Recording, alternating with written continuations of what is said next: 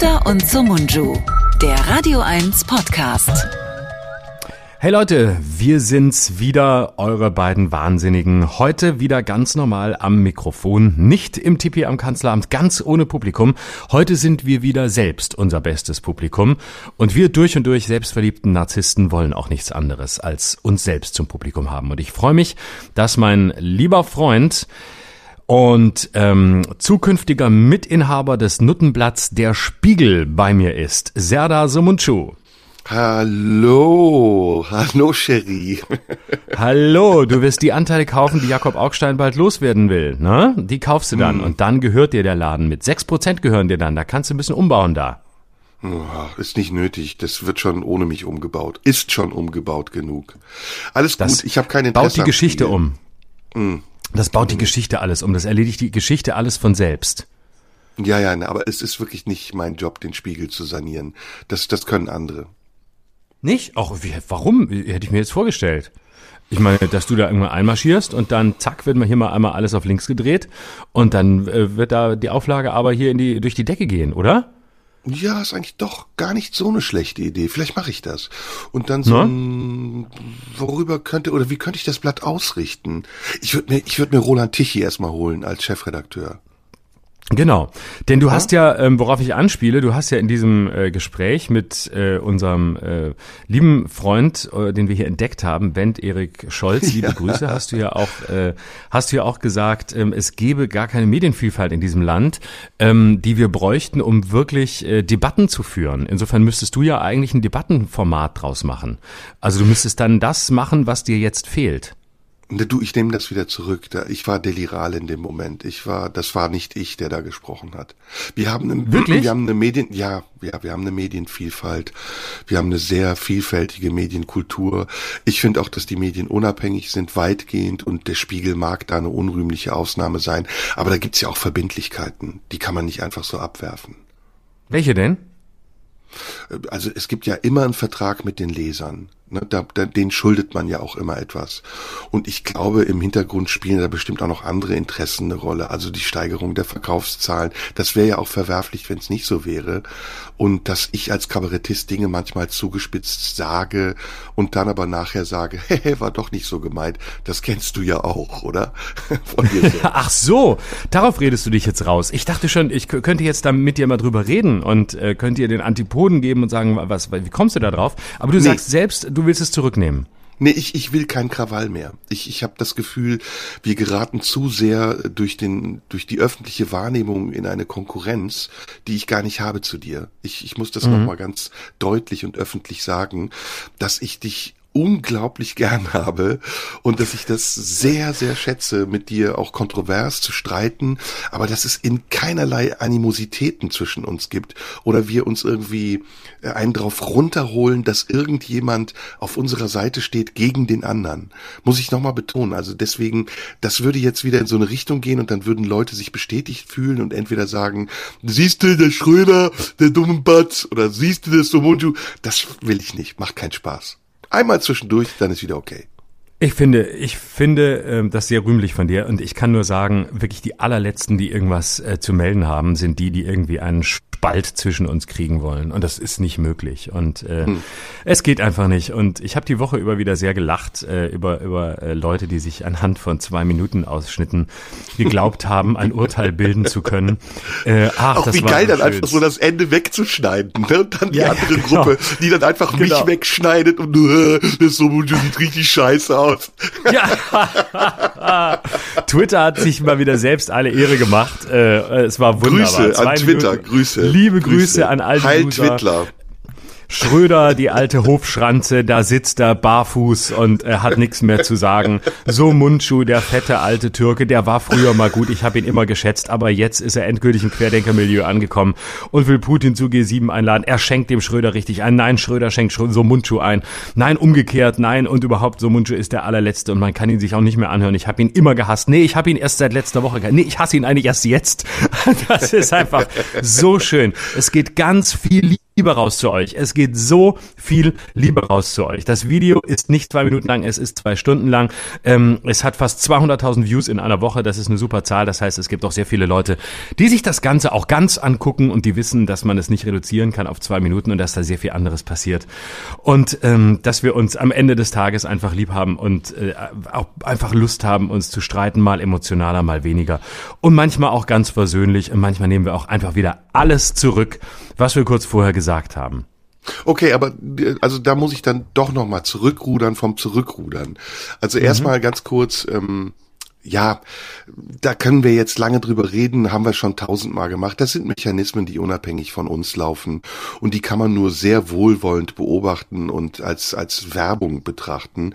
Ist es ja letztendlich auch. Und äh, schade ist dann nur, dass man sieht, wie undifferenziert das ist, wie schnell Leute auf so einen Zug aufspringen und Dinge einfach nur wiederholen, ohne sich mit der Sache selbst zu beschäftigen. Denn wir saßen ja wirklich da zwei Stunden auf der Bühne und haben viel mehr Dinge gesagt, übrigens, die ich viel wichtiger fand, zum Beispiel mhm. den Passus übers Theater, und haben das sogar beendet mit der Auflösung, nämlich, dass wir beide uns sehr mögen, dass wir es lieben, uns zu streiten und dass wir das sogar gerne auch öffentlich machen. Aber so what, das passiert. Es gibt dann immer so ein paar Multiplikatoren, die mit uns eh Rechnungen offen haben und sich dann gerne auf sowas draufsetzen. Und ganz am Ende kommen dann die, die es seit Monaten schon versuchen, uns zu diskreditieren und sich auch deswegen schon bei Radio 1 beschwert haben, in offenen Briefen und uns Menschen verachtend und was auch immer finden. Und dann hat jeder einmal in den Eimer gespuckt. Der Eimer ist randvoll mit Bilge und mit Häme und mit Wut und mit Aggression und mit Zuspruch und Ablehnung. Und dann kann man ihn auch wieder in den nächsten Gully kippen. Also, lass uns es damit abhaken. Was ich sagen wollte, ich habe schon Bock natürlich auf die Frage, wo befindet sich die Presse im Augenblick? Und da muss man ja einen Unterschied machen, ne? Zwischen Medien und Presse schmeißen auch viele in einen Topf, die sagen, der kritisiert den Spiegel, arbeitet aber selbst bei Radio 1. Da gibt's halt einen kleinen Unterschied. Radio 1 ist ein Fernsehsender und der Spiegel ist eine, eine Zeitschrift. Das sind immer noch zwei unterschiedliche Dinge. Moment, Radio aber, 1 war für mich immer ein Radiosender. Ich wusste gar nicht, dass wir jetzt schon Fernsehen machen. Werden wir gesehen, während wir hier sprechen? Ach, danke, dass du mich korrigierst. Radio 1 ist Teil eines äh, Rundfunksenders, der Fernsehen und Radio hat, ist natürlich ein Radiosender, deswegen heißt es Radio 1.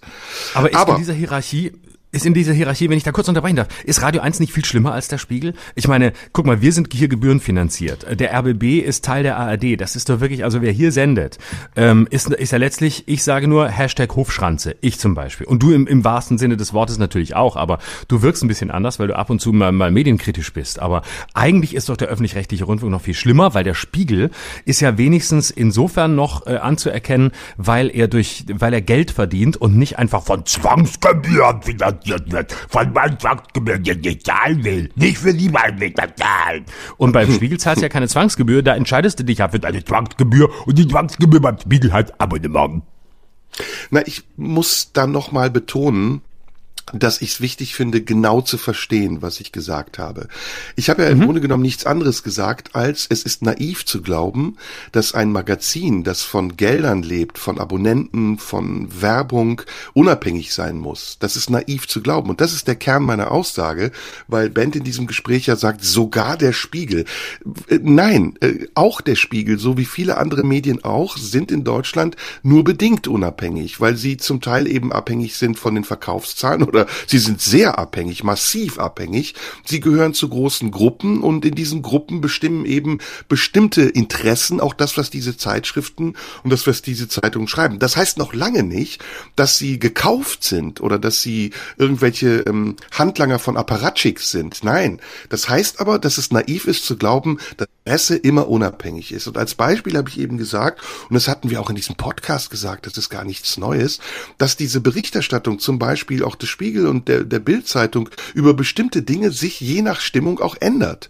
Also bei der Bild war es ganz eklatant. Äh, Corona am Anfang, da hat sie mitgespielt, hat's hat's hochgespielt, hat's zum Teil auch dramatisiert. Plötzlich ist es komplett in die Gegenrichtung gekippt und die Bild-Zeitung war die ähm, Anti-Corona-Maßnahmen-Zeitung.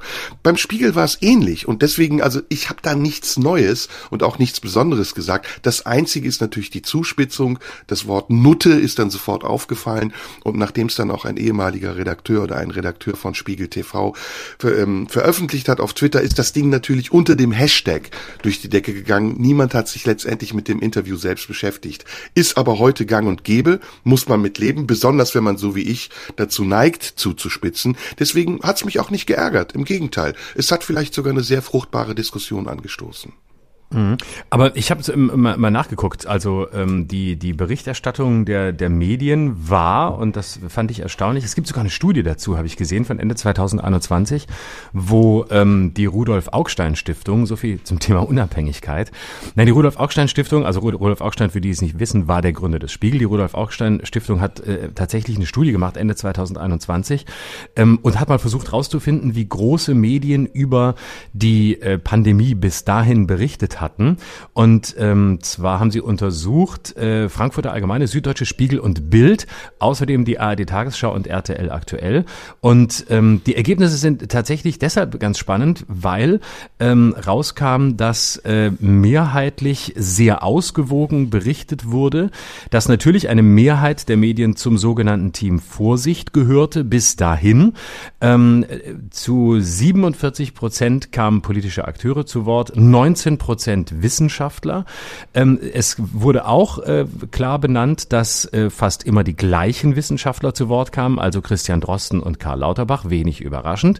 Ähm, und was auch bemerkt wurde, zunächst wertfrei ist, wer relativ selten zu Wort kam tatsächlich, waren äh, Erkrankte beziehungsweise Angehörige von an Covid-19 Erkrankten, nämlich nur zu 1,2 Prozent laut der Studie. Und Ähnlich selten Erwähnung fanden Corona-Skeptiker und Vertreter der Querdenkerbewegung mit 1,6 Prozent. Ähm, also der Vorwurf, äh, dass bei der Berichterstattung ähm, der Leitmedien überproportional ähm, nur äh, einseitig berichtet wurde, stimmt nicht, aber es kamen eben immer ähnliche Wissenschaftler zu Wort. Und ähm, also ich glaube auch, dass man insgesamt sagen kann, ich glaube, es gilt für alle Medien, dass die natürlich ähm, immer wieder auch äh, Richtungen einschlagen, die neu sind, die neu sein müssen. Dass heute ähm, mal ein, ein, ein Beitrag erscheint, der sehr kritisch ist äh, gegenüber ähm, den, den Maßnahmen. Im nächsten Moment kommt wieder was, was äh, in die Richtung geht. Die Maßnahmen sind alle richtig, die müssen sogar noch verschärft werden. Ähm, also äh, ich glaube, da kann man insgesamt sagen, man kann der deutschen Medienberichterstattung schon vertrauen, der öffentlich-rechtlichen wie auch äh, den Magazinen oder den Zeitungen, die man abonnieren kann. Aber der Punkt ist natürlich äh, tatsächlich der, bräuchten wir, und das ist ja der Punkt, wo man einhaken kann, bräuchten wir mehr ähm, hätten wir mehr Stimmen gebraucht oder bräuchten wir mehr unter, unterschiedliche Stimmen? Also bräuchten wir nicht gleich Herrn Bakti und Herrn Wodak, aber bräuchten wir zum Beispiel mehr Klaus Stör, auch ein Virologe, der ja ganz anders argumentiert. Also fehlt das in, in der Breite der Debatte? Also es mag sein, dass mein subjektiver Eindruck mich da getäuscht hat, ähm, wobei ich mich ja wie gesagt gar nicht ähm, auf dieses Argument kaprizieren wollte, dass die Medien einseitig berichtet haben, sondern es geht einfach um einen realistischen ähm, Einblick in das, was hinter den Kulissen passiert und den haben wir beide ja auch und deswegen ähm, kann ich das hier noch mal wiederholen. Äh, diese ganzen Zeitschriften, Medien, Presse, das ist nicht so, wie man sich das vorstellt. Da gibt's nicht irgendwelche Nachrichten, die nimmt man wahr und dann gibt man sie wieder eins zu eins, sondern das sind ganz unterschiedliche Redaktionen, das sind ganz unterschiedliche Journalisten, das sind ganz unterschiedliche Auffassungen von Journalismus. Und Corona hat uns da in eine sehr schwierige Situation gebracht, weil wir zum einen in einer, wie ich finde, sehr misslichen und fast schon äh, cholerisch-hysterischen Lage, Verfassung waren als Volk und gar nicht wussten, wie wir damit umgehen sollen und uns deswegen auch verlassen mussten auf das, was uns andere vermitteln und sagen über diese damals noch sehr unbekannte Krankheit. Und wie das in den Medien nun mal ist, man hat sich dann schnell ein paar Leute rausgepickt oder die haben sich angeboten. Christian Drosten ist ein renommierter Wissenschaftler, aber auch Henrik Streeck und alle anderen, die dort aufgetreten sind. Und wenn das einmal funktioniert, wenn jemand einmal in der Öffentlichkeit sich so darstellen kann und auch Dinge so darstellen kann, dann weißt du, dann wissen wir beide, dann multipliziert sich das und dann erweckt es schnell den Eindruck für die Konsumenten, als ähm, ähm, wäre das gesteuert, weil es immer wieder die gleichen Protagonisten sind. Bei Karl Lauterbach muss ich einen Unterschied machen, der drängt sich förmlich auf und geht tatsächlich auch in jedes Format, weil er gerne spricht. Das soll man ihm lassen, das mag ja auch für ihn okay sein. Da bin ich übrigens auch nicht frei von Vorwürfen. Auch ich sitze fast jeden Sonntag bei Stern TV und habe Spaß daran, mich in der Öffentlichkeit zu äußern. Aber ich wundere mich dann auch nicht, wenn Leute das vielleicht absichtlich missverstehen oder sagen, ich kann die Hackfresse nicht mehr sehen. Das ist eben part of the job. Das andere, ähm, du hast relativ viel gesagt, ähm, auch über die öffentlich-rechtlichen, und da muss ich leider halbwegs widersprechen. Ich halte sogar die öffentlich-rechtlichen, wobei du das ja am Anfang sogar auch gesagt hast, eben, sogar für ähm, gebundener. Also ich halte sie sogar für weniger frei als irgendein Magazin oder ähm, als irgendeine Zeitschrift. Hm, das ist aber nicht schlimm, weil eine öffentlich-rechtliche Anstalt hat ja einen Auftrag, den sie erfüllen muss. Und diesen Auftrag, den geben wir ihr. Und deswegen ist es ja ganz klar, dass es da nicht nur um ein Abbild, ein möglichst realistisches Abbild der Gesellschaft geht, sondern es geht tatsächlich auch darum, vielleicht ähm, Stellvertreter zu sein von irgendwas. Also in, dem Fall äh, vertritt ein öffentlicher rechtlicher Sender auch den Staat zu gewissen Teilen. Meine Kritik, äh, vielleicht beziehen wir sie nochmal auf den Spiegel oder gehen wir nochmal kurz auf die Bildzeitung ein und da gebe ich ähm, da gebe ich dir nicht ganz recht oder ist mein Eindruck anders als der, den du aus der Studie wiedergegeben hast ist, dass oft solche Medien wie der Spiegel und ähm, auch die Bildzeitung Dinge verkürzen und sie durch die Verkürzung plötzlich eine Richtung bekommen, die in der Interpretation zwar dem Leser offen lässt, was er davon glaubt und nicht, aber es ist dann doch relativ schwer, ähm, seine eigene Meinung zu bilden, ohne dass man sich dann wirklich ausführlich informieren muss, um auch viele andere Dinge zu wissen, die man braucht. Ähm, ich gebe dir mal ein Beispiel. Die ewig gleichen Reportagen über Demonstrationen von Corona-Gegnern. Läuft eigentlich immer nach dem gleichen Schema ab. Da ist ein Kamerateam unterwegs in einer relativ aggressiven Umgebung. Und dann werden Leute, die sowieso schon irgendwie eine Hasskappe aufhaben, gefragt. Und wenn sich rausstellt, dass es der Spiegel ist, dann meistens überreagieren sie oder werden sogar, ja, handgreiflich manchmal, schieben die Kamera weg und geben in solchen Momenten genau das Statement ab, was, wenn du es verkürzt, genau das Bild bestätigt, dass diese Leute einfach komplett durchgeknallt sind. Corona-Leugner, Verschwörungstheoretiker, Rechtsradikale, Esoteriker, Gaukler und Schar Scharlatane. Das glaube ich nicht äh, ganz. Ich glaube nicht, dass es ein wirklich realistisches Abbild ist dieser Demonstration. Ich war noch nie auf so einer Demonstration, muss ich zugeben, würde ich auch nicht hingehen.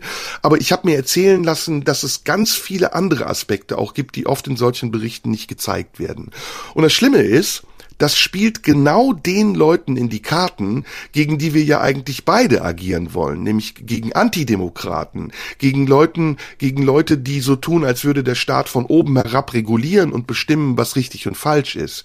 Das hat er an manchen Stellen getan. Das muss man auch der Ehrlichkeit halber sagen. Und nicht alles, was in der Corona-Politik gemacht wurde seitens des Staates, war richtig. Und äh, man, man darf es und man muss es kritisieren. Äh, jenseits jeglicher Polemik, jenseits jeglicher übertriebener Panikmache, auch von der Gegenseite. Aber ich gebe dir recht, im Großen und Ganzen, wenn wir es jetzt mal vergleichen mit zum Beispiel Russland oder anderen Diktaturen oder zum Beispiel auch Autokratien wie der Türkei, geht es uns da verhältnismäßig gut. Und es ist ein Zeichen der Meinungsvielfalt und der Meinungsfreiheit, dass ich mir so etwas erlauben kann, zu sagen, Spiegel ist ein Nuttenblatt, ohne dass ich dafür sanktioniert werde oder irgendwelche Strafen in Kauf nehmen muss. Aber dennoch gehört zu meinem Job dazu, und ich bin weder Journalist noch bin ich Politiker, bin auch kein Psychologe oder Wissenschaftler, Wissenschaftler, sondern ich bin und bleibe immer noch Kabarettist und Künstler.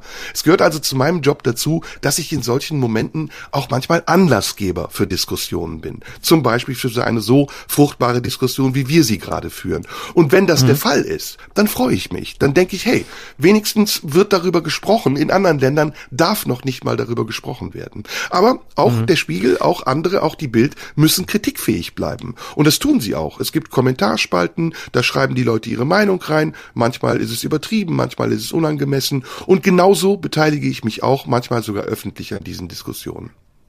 Genau, und äh, dass du darin übertreibst, völlig klar, da, deswegen machen wir den Job, deswegen machen wir einen anderen Job als Journalisten. Ähm, ich äh, finde es nur ab und zu ganz spannend ähm, zu sagen, okay, wir gucken uns das, wir gucken uns das mal genau an, weil Absolut. am Ende ähm, sagen wir natürlich auch in der Übertreibung Dinge, bei denen wir manchmal in der Gefahr sind, durch Zuspitzung, die unser Job ist, die gerade bei uns dazugehört, trotzdem ähm, einer anderen Seite in die Hände zu spielen, die ja. wir eigentlich gar nicht vertreten wollen. Aber das kann und ich nicht vermeiden, lieber Florian, weil die Leute verkürzen ja, was wir sagen. Das kann ich leider nicht vermeiden. Also ich kann nicht immer eine Claim dazu geben und sagen, übrigens, Klar. das, was ich jetzt sage, gehört zu einem ganz langen Part, den ihr komplett hören müsst. Das ist dann nicht ja. mehr mein Problem. Genau, das ist, äh, das war ja die umgekehrte Diskussion, als wir darüber gesprochen hatten, als du die Passage gesehen hast über über den offenen Brief, ähm, den ich beim SWR3 Comedy Festival ja. gemacht hatten. Äh, ja. Da war, war eine ähnliche Situation, wo du gesagt hast, ja, aber warum spitzt du so zu? Und ich habe es versucht zu erklären, warum ich es genauso zuspitze. Und dass man natürlich jetzt sagen kann, man muss sich die ganze Show angucken, wenn man einen Gesamtzusammenhang haben will. Aber ähm, trotzdem, äh, das ist, glaube ich, immer die Herausforderung auch der Zeit, dass äh, man auf der einen Seite eben ähm, das Moment hat, in dem man äh, in isoliert betrachtet wird und in dem das Einzelne, was man sagt, isoliert funktioniert oder in einer bestimmten Art und Weise funktioniert oder interpretiert werden kann. Also da sitzt du beispielsweise und sagst, ähm, äh, der Spiegel ist ein Nuttenblatt und heute berichten sie so, morgen so. Und ähm, dann äh, denken vielleicht einige, jawohl, genau, recht hat er, endlich ist er auf der richtigen Seite angekommen. Was natürlich auch wieder Quatsch ist, weil nur weil du so einen Satz sagst, bist du ja nicht auf der richtigen Seite angekommen. Also wir können dich, wenn du Lust hast, gerne gleich noch über den Corona-Sachverständigenrat reden. Ähm, aber und, und die Ergebnisse der letzten zwei Jahre. Aber ähm, es ist die Herausforderung zu bestehen im Kleinen, also im Isolierten und trotzdem aber auch den Gesamtzusammenhang zu sehen. Und ja. ich fand es nur spannend, mir genau, wenn noch ganz kurz das ja, bitte, bitte. zu sagen, naja, aber ist der Spiegel wirklich ein Nuttenblatt? Mein Eindruck ist ein anderer. Also mein Eindruck ist auch nicht, dass sie da, ähm, wie du es formuliert hast, dem gefolgt sind, was gerade en vogue war. Also erst äh, Team Vorsicht und Achtung, Achtung und große Gefahr. Und dann haben sie plötzlich, äh, als sie gemerkt haben, dass niemand mehr Masken tragen will, umgeschwenkt.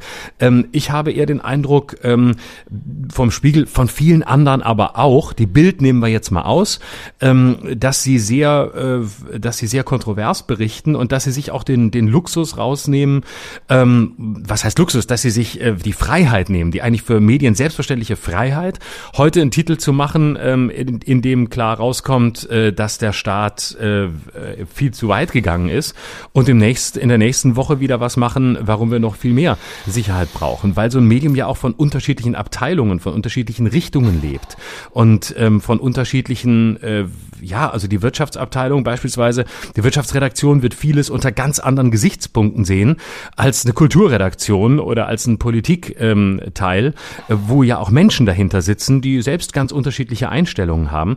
Und ähm, da habe ich einfach den, den Eindruck in der Zuspitzung, die dir selbstverständlich zusteht, nicht so geteilt. Und deswegen hat es mich interessiert, mit dir darüber zu reden ist ja auch dein gutes Recht, bin ich dir auch dankbar für. Und ist ja konstruktiv, werde ich auch drüber nachdenken. Aber, ähm, nicht aber, und. So, erstmal, ähm, ich, das erste Beispiel, Leute stimmen mir zu, mit denen ich nichts zu tun haben will. Ich gebe dir ein konkretes Beispiel. Markus Prezell, der sonst, ähm, mhm. das ist der AfD ähm, Europaabgeordneter, glaube ich sogar, und Ehemann von Frauke Petri der mhm. mich nicht besonders mag und sonst wirklich zu jedem Scheiß, den ich irgendwo geäußert habe, irgendwas ablässt und, mhm. und seiner Wut freien Lauf gibt. Ja, es ist auch Bei total auch. okay, das ist das gute genau. Recht. Jemand, der so antidemokratisch ist, soll daran, dass er Demokratie nutzt, lernen, was die Vorteile von Demokratie sind. Und der lobt mich jetzt und sagt, eigentlich mag ich den nicht, aber jetzt hat er endlich mal recht. Was kann mir Besseres passieren? Weil ich habe eine Bio, ich habe eine Vita und ich habe auch eine Zukunft und ich werde bestimmt das nächste Mal wieder etwas sagen, was ihm überhaupt nicht in den Kram passt und dann wird er sich dafür schämen, dass er mich so mochte. Das ist das ist meine Referenz und ich berufe mich immer auf meine Referenz und wer mich kennt, der weiß, wo ich stehe und ich werde genau dort auch wieder in ein paar Jahren stehen. Ich werde mich nicht verändern. Ich bin immer flexibel, ich denke nach, meine Gedanken können sich tatsächlich auch bewegen, aber in meiner Grundhaltung, in der es um Toleranz, respektvolles Miteinander geht und die Achtung der Mitmenschen, da widerspreche ich, glaube ich, in vielen Punkten dem, was Markus Prezell vertritt. Und es ist okay, wenn er in einem Moment mal mit mir pari ist. Das ist in Ordnung. Und äh, dass er meinen Namen schreibt allein schon, das muss ihm ja in den Fingern wehtun. Das ist für mich eine ja. Ehre. Ja, und er schreibt ihn richtig. Es wäre die größte ne? Beleidigung, ne? wenn er so Munko schreiben würde. Da würde ich denken, du Schweinehund, du kannst meinen Namen nicht schreiben. Aber nein, er macht sich die Mühe, er schreibt meinen Namen richtig und damit ist das Ding für mich eigentlich auch schon erledigt. Diese Stellvertreterschuld hm, bitte. Der hat meinen Namen häufiger falsch geschrieben als deinen, weil ich auch mit Ö geschrieben wurde, also, statt mit OE.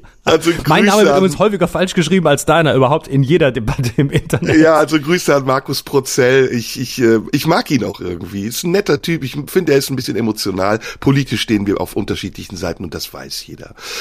Zweites Beispiel, Spiegel. Okay, ähm, ich will dir, ich habe mich jetzt nicht mit allen Artikeln der letzten zweieinhalb Jahre beschäftigt, aber ich habe ein paar Dinge in Erinnerung und deswegen in der Zuspitzung, die ja durch die Verkürzung erst passiert, liegt etwas drin, was ich ja will. Also es ist ja nicht so, dass ich die Zuspitzung jetzt von mir weise und sage, nein, nein, ich wollte gar nicht, äh, das ist nur Teil meines Jobs, aber ich sage ja im großen Kontext, erkläre ich es. Nein, nein, nein. Manchmal geht's auch bei mir um die Verkürzung, weil ich ja will, dass daraus eine Debatte entsteht. Aber die Debatte soll eben nicht auf Twitter unter Hashtags funktionieren, sondern es soll eine konstruktive und ausführliche Debatte sein, die von Menschen mit Verstand geführt wird und nicht nur einfach emotional emotional. Und vor allen Dingen nicht von Menschen, die sowieso Ressentiments haben, die sie dann in eine solche Debatte mit reinpacken.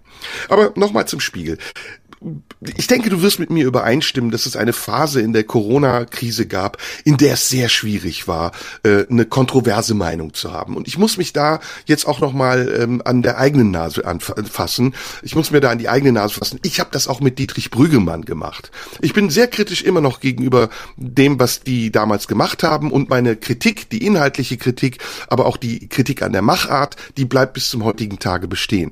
Dennoch muss ich sagen, da müssen wir vielleicht kurz erklären für die, die es nicht mehr mehr wissen. Äh, Dietrich Brüggemann, bitte, bitte, bitte. und ähm, Mitinitiator oder mutmaßlicher Mitinitiator von äh, Alles dicht machen, ähm, dieser Aktion von Schauspielern, die im April letzten Jahres ähm, diese Videos gemacht haben, 53, dann wurden es immer weniger, die bei YouTube waren, die versucht haben, auf ironische Art und Weise die Corona-Maßnahmen der Regierung zu kritisieren. Und Dietrich Brüggemann ähm, ist ein sehr angesehener Tatortregisseur, der dort offenbar ähm, eine, eine federführende Rolle gespielt hat, mutmaßlich, du wirst es genauer wissen, wissen, weil du in deiner blauen Stunde mit ihm gesprochen hast, mutmaßlich auch äh, Großteile der Texte dieser Schauspieler mindestens mitverfasst hat und ähm, über den wir hier ausführlich damals im Podcast gesprochen haben, woraufhin er sich gemeldet hat. Dann habe ich erst mit ihm telefoniert und ähm, dann hast du ihn in deine Sendung eingeladen und in einem, wie ich fand, sehr, sehr guten Interview ähm, sehr, äh, ja, man kann sagen, äh, fast Markus Lanzhaft gegrillt, nur dass ja. du, nur dass es, dass du nicht noch flankiert warst von Robin Alexander und äh, Christina Dunz oder wer auch immer von, von irgendwelchen Medien noch mit dabei saß. Genau, also ich habe ihn da ins Kreuzverhör genommen. Das würde ich äh, in großen Teilen auch heute immer noch so machen, weil wie gesagt, der Tenor meiner Kritik sich nicht darauf bezog, dass er irgendwas gesagt hat, was ich nicht zulassen wollte, sondern ich fand die Art und Weise, wie es gemacht war und die Ironie, in der es gemacht war, nicht angemessen. Ja. Gab es eine Zeit, ähm, in der es sehr, sehr schwer war, so etwas zu äußern, ohne dass man äh, auch sehr, sehr schnell verurteilt beziehungsweise sogar sanktioniert wurde. Und ich habe das selbst erlebt. Ich habe einen Artikel geschrieben, damals, als ich noch auf Facebook war, der ja zugegebenerweise sehr kontrovers war, aber ich bin dafür sofort gesperrt worden, sowohl von Facebook als auch von YouTube äh, unter der Begründung, ich würde medizinische Unwahrheiten verbreiten. Der Satz, um den es ging, war, ähm, man kann davon ausgehen, dass die Impfstoffe nicht so wirken, wie versprochen wurde. Das ist keine medizinische Unwahrheit, das ist erstmal eine Behauptung, die streitbar, aber dafür wurde man zu dieser Zeit wirklich sehr schnell sanktioniert.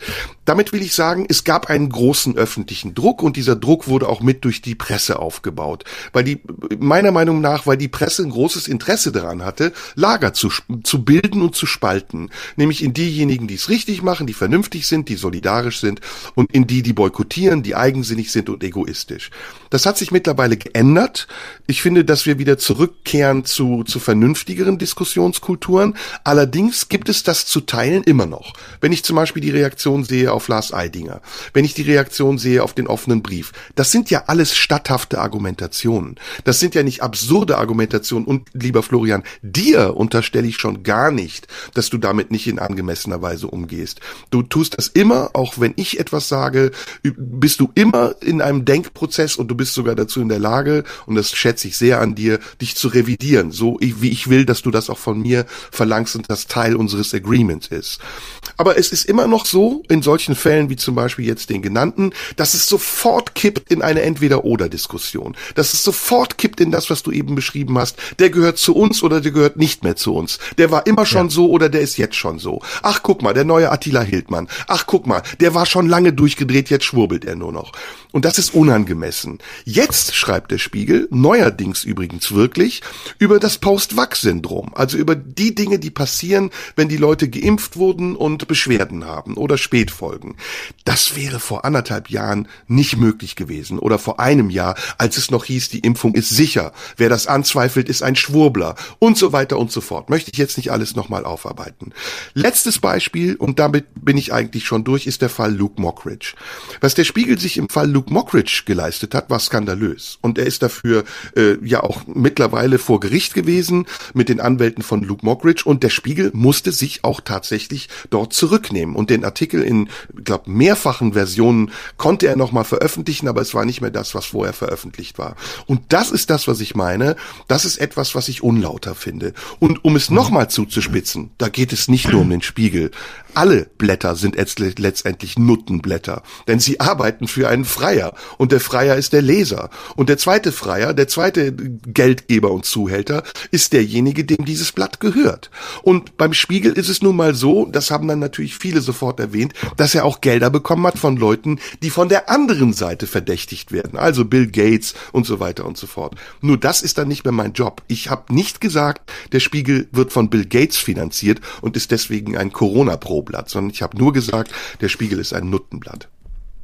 Genau. Also äh, ja, diese diese äh, diese diese äh, Spende an, an den Spiegel der, der, Bill Gates Stiftung ist ist marginal klein gewesen, ist ja auch äh, von Anfang an transparent gemacht worden, dass es diese Spende gab und dass damit äh, dass damit die die Förderung der wissenschaftlichen Berichterstattung ähm, äh, unternommen werden sollte.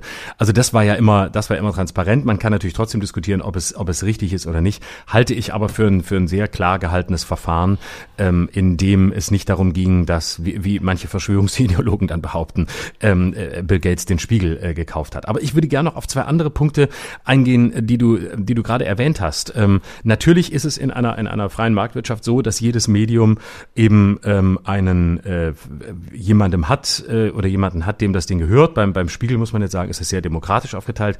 Eine Mehrheit des Spiegel, nämlich ich glaube 51 oder 52 Prozent, gehören den Mitarbeitern.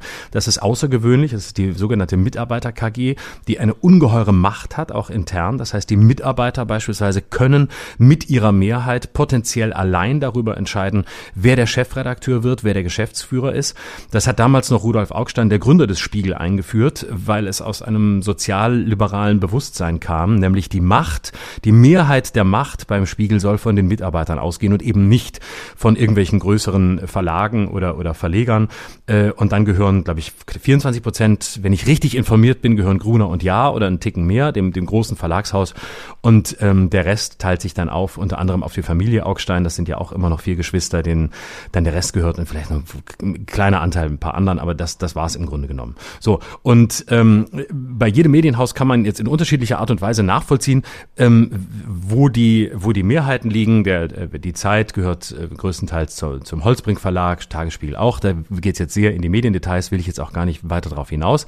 Ich will auf einen anderen Punkt. Und zwar der Punkt, dass du ja zu Recht sagst, es gibt ähm, eben äh, Menschen, die das Ganze lesen und die müssen viele sein, damit sich das Ganze refinanziert, damit guter Journalismus gemacht werden kann.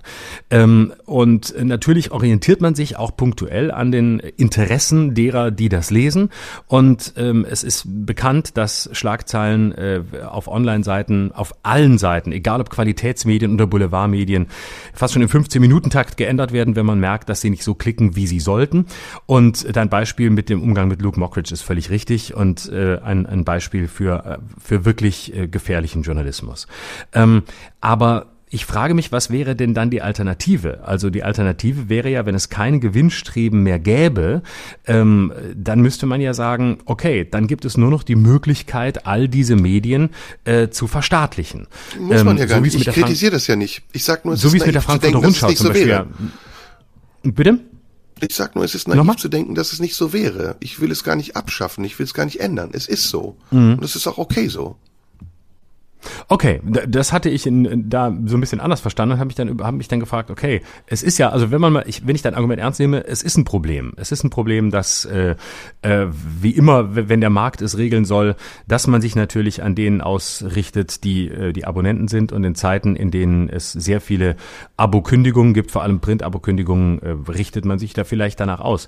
Aber im Kern findest du es, im Kern findest du dieses Modell schon schon das das das Richtige, also das duale Nein, System, es ist, das wir es haben. Werden zwei Dinge in einen Topf geworfen. Es, meine Aussage bezieht sich nur auf den Realismus zu wissen, dass heute Medien und Presse nicht unabhängig arbeiten können, wenn sie auch wirtschaftliche Interessen verfolgen, was sie tun müssen, weil sie sind ja nicht staatlich.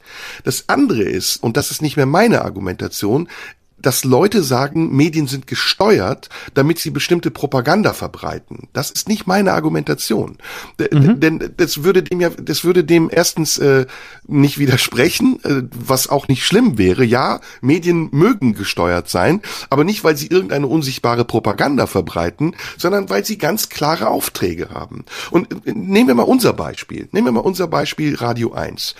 Wir gehen doch nicht zu Radio 1 und wir denken doch nicht wirklich, wir könnten tun und lassen, was wir wollten, ohne dass irgendwann Radio 1 sagt, ey, sorry, das können wir hier nicht machen. Und das haben wir doch auch erfahren. Wir haben es in unserer ersten Folge erfahren, als ich irgendwie über die Stränge geschlagen habe und wir beide feststellen mussten, Moment, wir stehen hier nicht auf der Bühne und es sind nicht Leute, die Eintritt bezahlen, um zu sehen, sondern wir werden gesendet und empfangen. Und deswegen haben wir auch eine gewisse Verantwortung, im Sinne des Senders zu agieren und uns selbst vielleicht sogar im schlimmsten Fall zu reglementieren. Das heißt nicht, dass wir zensiert werden, weil wir irgendeiner Ideologie eines Senders nicht entsprechen oder noch viel, noch viel paranoider, irgendeine politische Institution oder Partei den Sender dazu instrumentalisiert, uns zu instrumentalisieren. Und das ist nicht meine Argumentation. Das ist Schwurbelei. Mhm. Meine. Argumentation genau. ist die, die du eben gesagt hast. Das sind große Gruppen, Holzbrink, äh, Springer etc. etc. Und wer glaubt, dass die unabhängig wären und dass die nur im Sinne einer ganz neutralen, objektiven Berichterstattung arbeiten, der irrt sich und der ist naiv. Gleichwohl aber gibt es berechtigte Kritik an der Art und Weise, wie manche Dinge gemacht sind. Und das ist der mhm. Fall Luke Mockridge, das sind viele Berichte auf Spiegel TV und so weiter und so fort. Also es ist eine ganz differenzierte Kritik und keine allgemeine Verurteilung. Genau, und äh, wenn wir das hier diskutieren, äh, steht immer eins ähm, drüber, ich gehöre nicht zu denen, die dich in irgendeine Ecke drängen wollen. Ich versuche wirklich nur, deine Argumente ähm, ja. nachzuvollziehen. Und der Widerspruch, der sich in mir geregt hat, ähm, den, den hier auszudrücken oder mit dir zusammen zu diskutieren, weil ähm, ich habe keine Lust auf Schubladendebatten und du weißt, äh, wir beide sind die Letzten, die uns in irgendwelche Schubladen äh stecken wollen. Das können andere versuchen. Aber unsere, unsere Debatten hier gehören weiter, folgen weiter dem Muster, wir gehören in gar keine Schublade, sondern wir versuchen einfach nur Erkenntnisprozesse anzustoßen, ja. uns selbst und uns gegenseitig im produktivsten Sinn in Frage zu stellen. Das will ich nur zwischendurch sagen, weil, weil wir jetzt da doch, äh, was ich sehr schön finde, länger drüber reden und nicht der Eindruck entstehen soll, dass ich dich da persönlich angreife oder versuche. Nee, das habe ich gar nicht. Im Gegenteil. Das habe ich überhaupt nicht. Da, also da vertraue ich dir. Also ich, du schubst mich da weder vor den Bus, noch habe ich das Gefühl, dass du im Hinterkopf denkst, irgendwelche Leute könnten jetzt Partei für oder gegen mich ergreifen. Nee, wir, unser, unser Auftrag ist unser Gespräch. Und du bist Teil genau. meiner Gedanken, so wie ich versuche auch Teil deiner Gedanken zu sein. Da sind wir eine Einheit und das ist ein innerer Diskurs, den wir ja auch oft, weil wir uns nicht sehen, tatsächlich innerlich führen. Und das ist mhm. der große Mehrwert dieses Podcasts, deswegen machen wir es ja auch.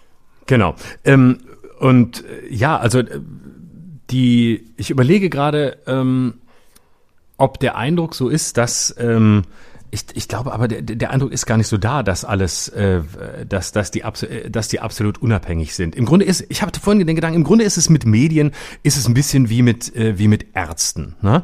Du gehst ja auch nicht zum Arzt und sagst, ach, der ist jetzt aber absolut unabhängig. Der ist komplett, der wird mir komplett unabhängig seine Meinung sagen und der wird komplett unabhängig ähm, äh, mir ein Medikament verschreiben. Es ist völlig klar, dass du, so übel das ist, als ähm, Privatpatient anders behandelt wirst, als wenn du gesetzlich versichert bist bist, äh, man hat mehr Zeit für dich, wenn du privat versichert bist, man wird dir vielleicht Medikamente verschreiben, die teurer sind, aber nicht zwangsläufig mehr Geld, äh, mehr, mehr Heilung bringen, aber dafür mehr Geld bringen.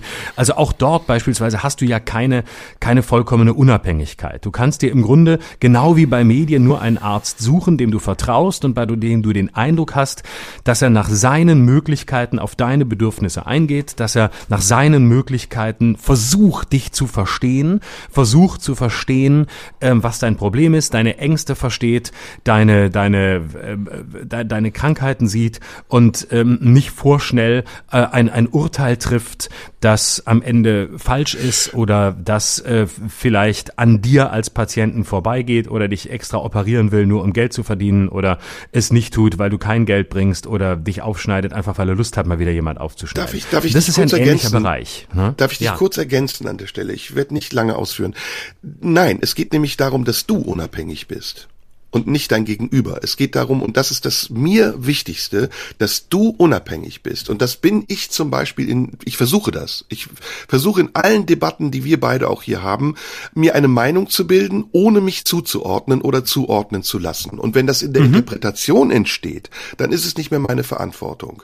Und ich genau. habe das, ich habe die Verantwortung natürlich vor der Interpretation, mich so auszudrücken, dass es auch nicht bewusst fehlinterpretiert werden darf. Aber nur mal ein Beispiel ganz schnell äh, oder ganz ganz kleine äh, Tupfer von Beispielen.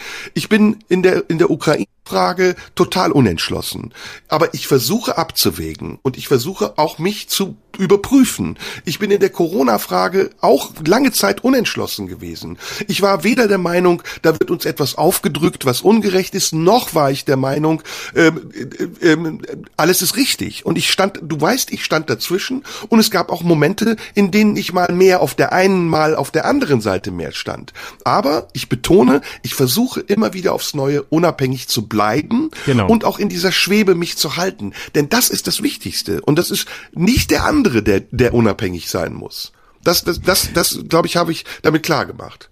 Genau. Ähm, ich glaube, das ist nur eine kleine Akzentverschiebung, weil ich gerade aus der rein aus der User-Perspektive spreche, nicht aus der des Senders. Und wir beide sind ja auch Sender. Ne? Wir sind ja. Sender, in dem wir hier sitzen. Wir sind Sender, egal wo, ob wir ein Online-Format machen oder ob wir uns in irgendeiner Zeitung äußern oder im, im, Fernsehen sitzen. Wir gehören zu den Sendern. Ich versuche das gerade aus der Perspektive der User zu verstehen. Mhm. Und natürlich mhm. kannst du als User, als Leserin oder Leser oder Hörerin, Hörer, du kannst natürlich nicht immer ähm, mitdenken, okay, ähm, wo ist dieses äh, ist dieses Medienhaus unabhängig? Wie unabhängig kann es sein? Ähm, welche, welche Mehrheiten gibt es im Hintergrund? Wer hat welchen Einfluss? Das sind Mediendebatten, äh, die wir hier zum Teil ein bisschen mitführen, die wir natürlich im Auge haben, weil wir Teil dieses Systems sind und weil es uns interessiert. Aber wenn ich User bin, wenn ich einfach nur Konsument bin. Also letztlich, man könnte sagen, wenn ich zugespitzt formuliert ähm, dem ja ausgeliefert bin, ob ein Medium unabhängig ist oder nicht ähm, oder wie unabhängig es ist, weil ich es schlicht nicht durchschaue oder weil ich nicht die Zeit habe als normaler User mich in die in die Mehrheiten von von Medienhäusern einzuarbeiten. Dann äh, kommt die Perspektive des Arztes wieder rein, wo ich ja auch als Patient häufig nicht weiß, ähm, muss ich muss ich mich operieren lassen oder nicht, wie schwer ist die Krankheit, wo liegen die Risiken? Und dann bin ich ja auch auch ein bisschen, dann bin ich ja auch ausgeliefert und kann nur sagen, okay, ich kann hier nicht beurteilen, ich kann nur glauben, was man mir sagt, ich kann es mehr oder weniger kritisch einordnen kann gucken, was hat es, sehe ich es genauso, fühle ich mich so, habe ich eine andere Meinung oder kann ich vertrauen? Und deswegen ist, ist das Entscheidende ja die, die entscheidende Währung bei Medien, genau wie wenn du zum Arzt gehst, ist, kann ich das Gefühl, ha, kann ich das Gefühl haben zu vertrauen? Bin ich hier gut aufgehoben im Wissen? Und äh, da gebe ich dir recht, dass niemand die absolute Unabhängigkeit hat. Kein Arzt ist absolut unabhängig, er ist Teil eines Systems, in dem es darum geht, Gewinne zu machen, genau wie jedes Medium Teil eines Systems ist, in dem es darum geht, Gewinne zu machen machen, wenn das anders sein sollte, dann müssen wir uns in den, müssen wir uns in den, in eine Diktatur, in den Sozialismus oder sonst wohin verabschieden, dann gehört das alles in Staatshand und dann ja. werden wir beide die Ersten sein, die zu Recht auf die Barrikaden gehen. Wenn sie dann noch die Gelegenheit haben, wahrscheinlich haben wir es gar nicht mehr, weil wir so schnell abgesetzt sind, dass wir gar nicht mehr reden können. Ja, äh, mich wundert ja immer noch, wie viele sehr kluge oder vermeintlich kluge Leute dumme Sachen von sich geben. Also gerade auf Twitter als, als Rechter oder rechtsorientierter zu schreiben, äh, dass man sich darüber freut, dass endlich mal jemand sagt, dass der Spiegel fremdgesteuert ist, das ist an Dummheit nicht zu überbieten, denn Twitter mhm. ist das fremdgesteuertste Medium überhaupt. Ja, also Klar. da sitzen auch Leute im Hintergrund, die genau überprüfen, was gesagt werden kann und nicht. Aber ja. ich glaube, ich glaube, das Ganze ist einfach auch ähm, einem gesellschaftlichen Wandel äh, zuzuschreiben. Und dieser gesellschaftliche Wandel, den haben wir hier auch schon oft beschrieben, ist einfach eine Überforderung, die wir spüren, wenn wir umgehen mit den vielen neuen Medien, wenn wir umgehen mit der Vielfalt auch der Presse. Das ist alles noch nicht so lange her. Und äh, dieses Vorurteil, dass ein Magazin wie der Spiegel immer auf der gleichen Seite zu stehen habe, das kommt eben auch aus dem Image, das der Spiegel hatte aus den 70er Jahren. Das schreiben ja auch viele, die sagen, damals habe ich noch den Spiegel gelesen, da war es noch ein richtiges Magazin, politisch eindeutig auf der richtigen Seite und jetzt wechselt das alles und plötzlich ist der Spiegel nicht mehr das, was er war. Ja, das ist so, weil auch unsere Gesellschaft sich verändert hat, weil heute Begriffe wie konservativ gar nicht mehr so zuzuordnen sind, wie sie es noch vor 10 oder 20 Jahren waren. Und, und deswegen ist, ich glaube, das, was wir beide vertreten und was wir beide verkörpern im Miteinander und im Umgang auch mit der Öffentlichkeit, ist Liberalismus. Es ist die ist der Versuch, ohne ohne uns einer Partei zuzuschreiben, die sich liberal nennt, ohne dass äh, sie es verdient hätte, äh, ist, ist der Versuch, zwischen den Dingen stehen zu bleiben. Und das hat genau. auch nichts mit, das hat auch nichts mit Ängstlichkeit zu tun oder Farblosigkeit, sondern das hat was mit Nachdenklichkeit zu tun.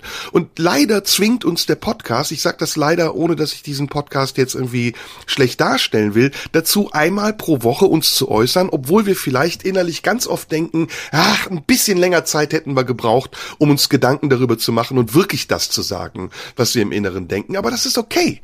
Das ist Part des Deals, das machen wir gerne und eigentlich würde ich mir wünschen, dass man das viel mehr honoriert, dass wir dieses Risiko eingehen. Und wir gehen es ja sogar vor Zuschauern öffentlich auf der Bühne ein. Und was dann dabei rauskommt, nämlich dieses Eindampfen auf kleine Zitate, dieses Showgame, da stehen sich zwei Streithähne gegenüber und der andere will den anderen entblößen und siehst du, der bestätigt mich, der widerspricht sich. Das ist billig und das ist total dumm und es wird einer Gesellschaft überhaupt nicht gerecht Recht, die den Anspruch stellt, alles zu jeder Zeit haben zu wollen, aber dann in bestimmten Momenten, in denen sie was bekommt, noch nicht mal zu sehen, dass sie es ganz nehmen müsste, um es zu verstehen.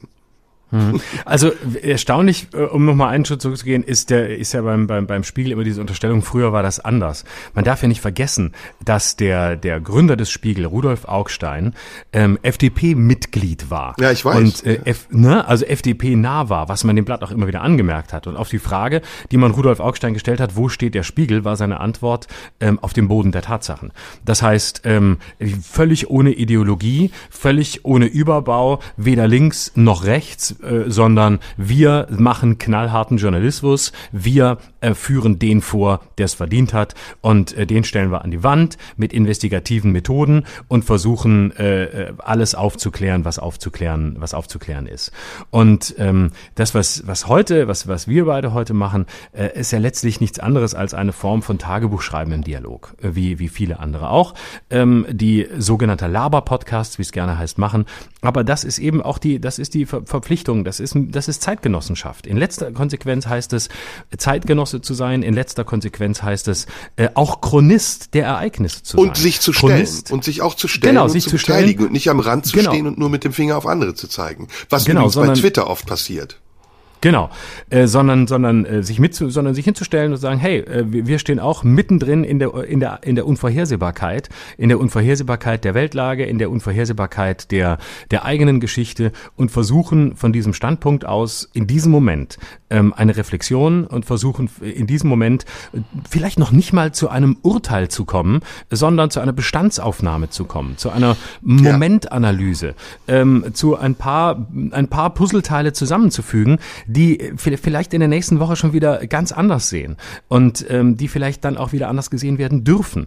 Und da kann ich wirklich an der Stelle kleine Randnotiz und dann würde ich gerne noch auf einen letzten Punkt kommen und dann können wir das Thema auch abschließen. Aber ja, ja, weil ich habe noch zwei ganz wichtige Themen, die müssen wir auch unbedingt Ja, ich auch. Aber ich wollte nur jetzt dieses, zu diesem Thema, über das wir jetzt reden, ähm, will ich nur noch einen Aspekt gleich, aber vorher möchte ich als kleine Klammer, ähm, muss ich an dieser Stelle ähm, empfehlen, ähm, ein aktuelles Interview äh, zu unter anderem diesem Thema mit unserer gemeinsamen Kollegin Lisa Eckhardt. Und ich sage in wirklich mit großer ähm, Begeisterung eines der besten Interviews, das ich seit sehr langer Zeit gesehen habe, weit hinaus über unsere eigene Branche. Ähm, Lisa Eckhardt in Sternstunde Philosophie, ähm, Schweizer Fernsehen, ähm, eine sehr differenzierte Reflexion über Kunst, eine sehr reflektierte äh, Bestandsaufnahme ähm, äh, der Gegenwart, weit über, weit über den, den Bereich Satire hinaus, ähm, wirklich von grundlegender Bedeutung. Ich war sehr, sehr begeistert und deswegen würde ich das gerne empfehlen, weil ich, weil ich es wirklich gut fand. Also weil es an die Grundlagen geht ähm, und deswegen, wer es nicht gesehen hat, diese, diese Stunde lohnt sich wirklich. Äh, man muss nicht allem zustimmen, es gibt ein paar Dinge auch in der Analyse, die, die ich anders sehe oder wo ich denke, ja, nee, äh, fraglich, aber sie äußert äußert sich auch zu diesem Stück, in dem sie da, in dem sie damals kritisiert wurde aus den Mitternachtsspitzen, ähm, wo es, wo es um den Antisemitismusvorwurf ging. Also das nur als kleine Empfehlung am Rande. Hast du es auch gesehen? Ja, ich habe es auch gesehen und ähm, finde ich gut, dass du es empfiehlst. Ist wirklich sehr empfehlenswert, so wie diese Reihe im Schweizer Fernsehen auch sehr empfehlenswert Ach, toll. ist. Ja. Ich will ganz, ganz abschließend auch noch einen Passus noch loswerden. Wir müssen lernen, unbedingt andere Meinungen mehr zu akzeptieren. Und wir müssen auch wirklich, wenn wir echte Demokraten sein wollen, einsehen, dass Demokratie auch immer im Dialog entsteht und nicht nur in der Behauptung und im Durchsetzen der eigenen Argumentation, sondern im Zulassen der anderen Argumentation. Und wenn wir das nicht können, und viele können das nicht, und sie behaupten aber von sich Demokraten zu sein, sogar manchmal die Demokratie in Schutz zu nehmen, wenn wir das nicht können, dann driften wir ab, dann, dann landen wir in Ecken, in denen wir nie landen wollen, und wir werden vor allen Dingen nicht konstruktiv. Wir werden und bleiben dadurch immer nur destruktiv. Und alles, was ich in den letzten Tagen und in den letzten Wochen auch gesehen und gelesen habe in solchen Debatten klingt für mich immer zu destruktiv. Es klingt für mich immer nach, das ist falsch, aber richtiger weiß ich selbst nicht. Und das ist schade, weil ich finde, wir haben die Kapabilität als Gesellschaft, es besser zu machen. Gerade in dieser wichtigen Zeit, in der wir leben, in der es von enormer Bedeutung ist, auch eine Haltung, das Wort magst du nicht, ich wiederhole es nochmal, also eine, eine Haltung zu haben, die konsistenter ist als nur ein Affekt, der irgendwas zu irgendwann Gesagtem äußert und dann auch wieder verpufft im Nichts. Aber damit will ich es eigentlich aus meiner Seite auch belassen, es sei denn, du sagst noch was dazu. Ähm, ja, ich würde gerne noch einen, einen letzten, einen letzten Punkt, ähm, den du ja auch in diesem, in diesem kurzen Gespräch äh, mit, mit Ben angesprochen hast, ähm, wo du sagtest, wir hätten noch nicht die, die Vielfalt oder die Breite an, an, an Meinungen oder an, an journalistischen Erzeugnissen, die wir bräuchten, um in dieser Gesellschaft wirklich in eine, in eine Debatte äh, zu gehen. Und ähm, da da würde ich, da würde ich wirklich gerne widersprechen, weil ich glaube, dass wir, dass wir genau das, äh, dass, dass wir genau das haben. Also wenn man sich die Breite anguckt, die, die möglich ist, ähm, im Spektrum von äh, Jungle World, Jakobin Magazin, das neue, ganz, äh, auch nicht mehr so neue, ganz linke Magazin, bis hin zu rechten Magazinen, ähm, die, also, und damit meine ich jetzt nicht die Welt und die NZZ, sondern wirklich junge Freiheit, die man lesen kann, ähm, übrigens manchmal mit, mit Spannung spannenden Kommentaren, die ich gar nicht teile, aber die ich super gerne wahrnehme, bis hin zu Kompakt, dem Magazin von Jürgen Elsässer oder ähm, der Weltwoche aus der Schweiz. Ähm, das, die Weltwoche ist ein hochumstrittenes äh, Wochenmagazin, wird von, herausgegeben von Roger, Roger Köppel. Köppel. Ja, ja. Genau. Und ähm, echt ein, äh, wirklich, das ist letztlich, und darum geht es mir. Das ist Immunisierung. Lest, lest die Weltwoche, wenn ihr, wenn ihr Leute hören wollt, ähm, die äh, zum Teil wirklich wirklich, ja, fast schon Putin verteidigen im, im aktuellen Ukraine-Konflikt. Und ähm, da, das ist einfach, das ist letztlich Abhärtung. Darum geht's, ja, sich da genau da, damit zu konfrontieren. Nicht um es zu teilen, aber um zu hören, wow, was gibt es an Argumentationen? Und es ist bei der Weltwoche sogar so krass, dass mittlerweile Henrik M. Broder gesagt hat, das ist ihm, das geht ihm zu weit, da kann er nicht mehr mitmachen. Ja. Und wenn schon Henrik M. Broder nicht mehr mitmachen will, dann weißt du, was dich erwartet. Also vielleicht, vielleicht kann ich das nochmal ähm, etwas differenzierter wiederholen. Ich habe in einem Interview vor etlichen Jahren, vor zehn oder zwölf Jahren mit KenFM eigentlich nichts anderes gesagt. Damals hat mich äh, KenFM gefragt und das war tatsächlich eine Zuspitzung in dieser Frage, wie sie jetzt ja missverständlich rübergebracht wurde, ob ich glaube, dass die Presse in Deutschland unabhängig sei. Und da habe ich nach ein bisschen Nachdenken gesagt, ja, weitgehend ja. Und das würde ich heute genauso sagen, aber auch das habe ich damals gesagt, dass diese Presse manchmal bestimmte Interessen verfolgt und dass es auch Momente gibt, in denen sie tendenziös wirkt oder sogar tendenziös ist. Und das ist so. Also in der Vielfalt, die wir haben, die ist unbestritten, tatsächlich, wird vieles wiedergegeben und wiedergespiegelt, was in der Gesellschaft an Meinungen existiert. Aber das sind natürlich ganz unterschiedliche Kräfte. Spiegel Online, Bild, äh, Bild TV, die haben natürlich viel mehr Einfluss, weil sie viel mehr Reichweite haben. Und dass sie dann manchmal, und das ist die, das ist letztendlich auf den Kern zusammengedampft, meine Kritik, und die äh, halte ich aufrecht, dass sie dann manchmal zugunsten ihrer Verkaufszahlen oder einer eher gefälligen Berichterstattung in eine Richtung gehen, die ihnen nützlich ist, aber nicht der öffentlichen Debatte und dem Diskurs nützlich ist, weil es da bestimmte Aspekte gibt, die in dem Moment vielleicht nicht möglich sind, wie sie in anderen Kontexten möglich waren, als wir noch nicht so hitzig debattiert haben, weil es auch nicht um unser Leben und unsere Existenz ging. Das ist für mich erwiesen und das ist für mich Realismus. Deswegen sage ich, es ist naiv zu denken, dass das alles neutral und objektiv sein müsste.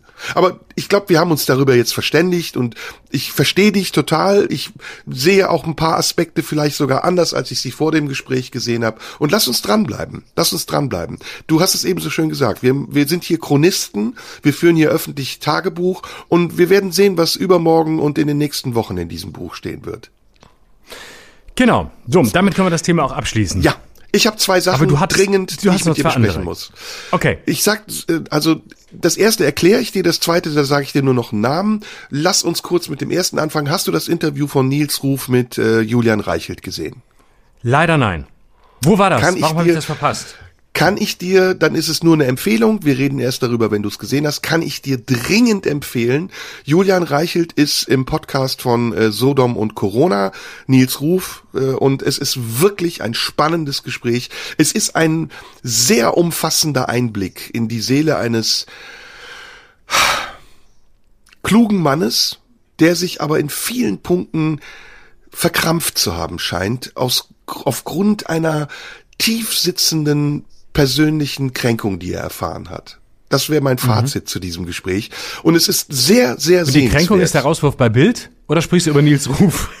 Die Kränkung ist, dass sein Narzissmus nicht, ja gut, okay, ich habe jetzt den Witz kurz mal. Die Kränkung ist, dass sein, oder sagen wir mal, dass sein, seine Auffassung von Wahrheitsliebe ähm, als Narzissmus wahrgenommen wird. Und dass er dagegen nicht ankommt. Und letztendlich ist er ein Narzisst. Also man, man sieht es, man, man, man versteht es, man, wenn man ein bisschen zwischen den Zeilen liest, man erkennt es. Der ist einfach auf seinem vermeintlichen Aufstieg äh, kurz vor dem Höhepunkt abgestürzt und jetzt ähm, jetzt findet er sich auch nicht mehr, hab ich das Gefühl. Also guck's dir an, wir reden sonst über was Theoretisches. Ich sag den Namen und dann geht's los. Melnik. Soll, soll ich was zu sagen, oder was? Hast du das Interview bei Thilo Jung gesehen? Ausschnittsweise, ja, aber nicht komplett. Gut, guter, guter Satz. Aber hast du den Ausschnitt gesehen, den alle gesehen haben? Mit Bandera und ähm, Ja, natürlich, ja klar, ja, ja, das habe ich gesehen, ja, ja. Stefan, Stefan Bandera, der, der Rechts, der Rechtsextremist, äh, sehr umstrittene Rechtsextremist aus der Ukraine, umstritten nicht hier, sondern, sondern dort, ne, weil teils, teils verehrt, teils, teils gehasst. Aber ein, aber ein, ein, ein Rechtsextremist, ja. Wollen wir es erklären? Also er war bei Thilo Jung zu Gast in einem sehr langen Interview, fast drei Stunden. Und es gibt einen Passus, der ist veröffentlicht worden, in dem es um Bandera geht, der die Gräueltaten auch der Ukrainer an den äh, Juden äh, mitgetragen hat und ähm, Melnik nimmt ihn in Schutz und ähm, es gibt sogar ein paar, ja, ein paar sehr interessante Aspekte. Sein Name zum Beispiel, der, un, der indirekt etwas damit zu tun hat, weil sein Großvater ihm, der ein großer Verehrer von Bandera war, diesen Namen gegeben hat. All das also geht so in eine Richtung, die einem äh, Botschafter der Ukraine, der sehr laut gesprochen hat, der sehr vorwurfsvoll gesprochen hat, eigentlich so nicht ansteht. Und es ist ähm, sofort Teil einer Diskussion geworden. Wie kann dieser Mann Botschafter sein? schmeißt ihn raus, etc., bla bla bla. Und jetzt gerade angesichts des Themas, über das wir eben gesprochen haben, war meine Frage, nehmen wir das ähm, auch verkürzt wahr? Ist das eigentlich ähm, ein falscher Eindruck, dass Melnik jemand ist, der recht viel äh, Angreifbarkeit auch hat und der sich da, wie ich finde, sehr lapidar aus äh, rausgeredet hat und auch zum Schluss sogar zum Schluss sogar trotzig war und gesagt hat, ich werde mich jetzt hier ähm, dafür nicht rechtfertigen oder was er auch immer gesagt hat. Und ähm, ja, der im Grunde genommen etwas tut und ich will das jetzt nicht ähm, ich will das jetzt nicht kontextualisieren oder verharmlosen, wofür andere ziemliche Prügel bekommen hätten. Er verharmlost ja. indirekt den Holocaust. Und zwar mehrfach ja, also in diesem Gespräch. Ja, würde ich, äh, würde ich zustimmen. Also ich, also das ist ja ein offenes Geheimnis, dass Andrei Melnik nur deshalb noch Botschafter ist und vor allem in dieser Art und Weise Botschafter sein kann, weil er der Botschafter der Ukraine in Zeiten des Krieges ist.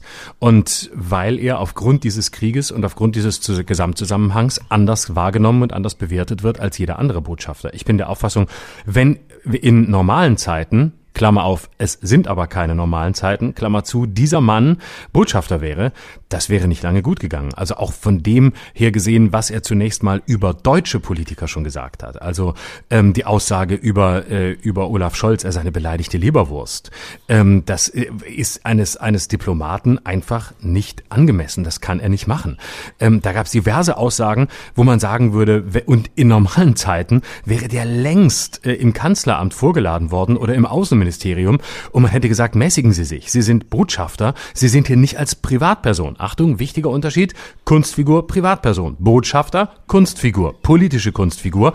Genau wie bei uns, Privatperson kann jeden als beleidigte Leberwurst bezeichnen. Das ist unangemessen. Der wäre weg gewesen. Der wäre längst nicht mehr da. Aber wir leben in Kriegszeiten und wir leben in einem, in einer Zeit, in der dieses Land ähm, brutal angegriffen wurde und in der das Ganze als nachvollziehbare Verletzung, Verletzbarkeit. Und ähm, als Aufschrei äh, dessen äh, gehört werden muss, der äh, im Namen des Landes spricht, das angegriffen worden ist. Insofern würde ich grundsätzlich sagen, in normalen Zeiten wäre der längst weg. Aber wir haben keine normalen Zeiten. Es ist eben Krieg. Und es ist die Frage, wie weit ist diese Position, ist diese Haltung und ist auch diese Radikalität eine, die man annehmen muss, die, über die man jetzt hinwegsehen muss, weil der Gesamtzusammenhang und das Schicksal der Ukraine wichtiger ist? Oder müsste man hier punktuell tatsächlich aufgrund vieler problematischer Aussagen sagen, Krieg hin oder her. Aber Herr Melnick, Sie sind, egal wie die Situation ist, ein Botschafter, der sich an diplomatische Standards zu halten hat, was er wiederholt nicht getan hat. Hm. Ja, äh, das ist ja auch Teil unserer Diskussion im Tippi gewesen. Ähm, die Frage danach, ob man sich so bedingungslos äh, auch auf eine Seite stellen kann, ohne die historischen Kontexte, aber auch die Kontexte der Gegenwart genauestens zu kennen. Und da kommen wir vielleicht auch in einer Verbindungslinie direkt nochmal zum Thema Presse zu sprechen.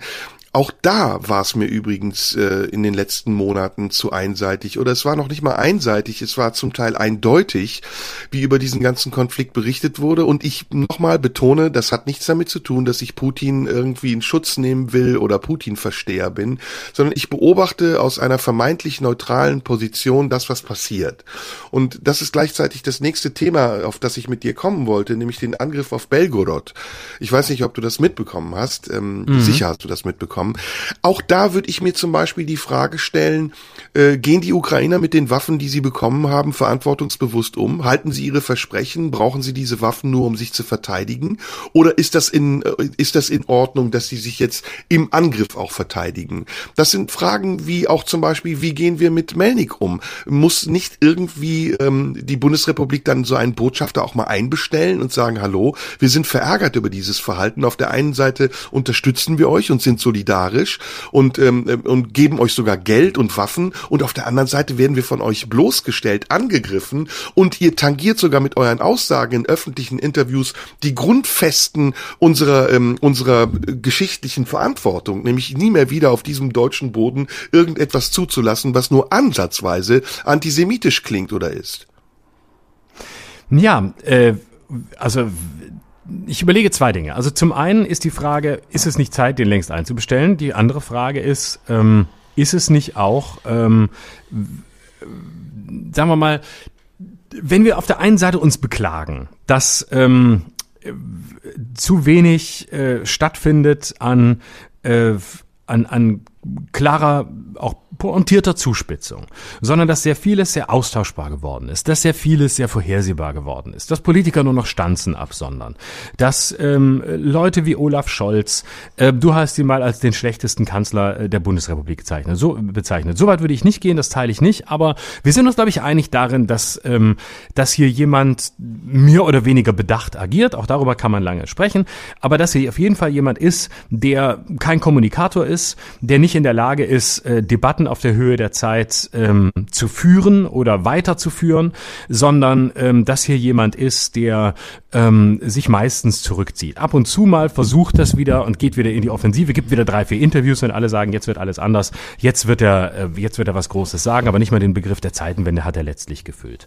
Jetzt könnte man ja auch sagen, guck mal, Melnick ist einfach der Anti-Scholz. Der zeigt mal eine Art und Weise, wie Kommunikation auch geht. Ja, jetzt mal als, wirklich als Gedanke und sagen, okay, dieses verdammte Land ist angegriffen worden. Ähm, wir stehen an seiner Seite. Dieses Land ähm, äh, leidet. Dieses Land ähm, muss sich verteidigen können. Und da ist jetzt ein Botschafter, der ist einfach emotionaler. Aber vielleicht ist das ja auch mal ganz gut, dass wir mal erleben, wie es ist, wenn der da ist, den sich so viele immer wünschen. Und zwar nicht den neuen Führer, sondern wenn einer da ist, der auf den Punkt ist, der, der übertreibt, der zuspitzt, der über die Grenze geht, der, der radikal ist, der überrascht, der uns allen was bietet, was uns so selten im politi politischen Bereich geboten wird, nämlich der uns, der das Bewusstsein schärft für Auseinandersetzung. Sprichst du über mich jetzt oder über Melnik? über, du bist ja der Melnik der, du bist ja der Melnik der Comedy. Ja, und Melnik ist ja so eine Art Hausschuh-Trump, ne? genau, bist du das dann auch? Das, das lassen wir bis nach der Sommerpause offen. Ich habe Trumpsche Züge an mir, wenn man den letzten Podcast aus dem Tippi sieht schon. Ja, definitiv. Das würde ich auch sagen, ja. äh, du hast, du hast definitiv Trumpsche Züge, ja. Dafür bist du die Und, Hillary Clinton der Kabarettszene.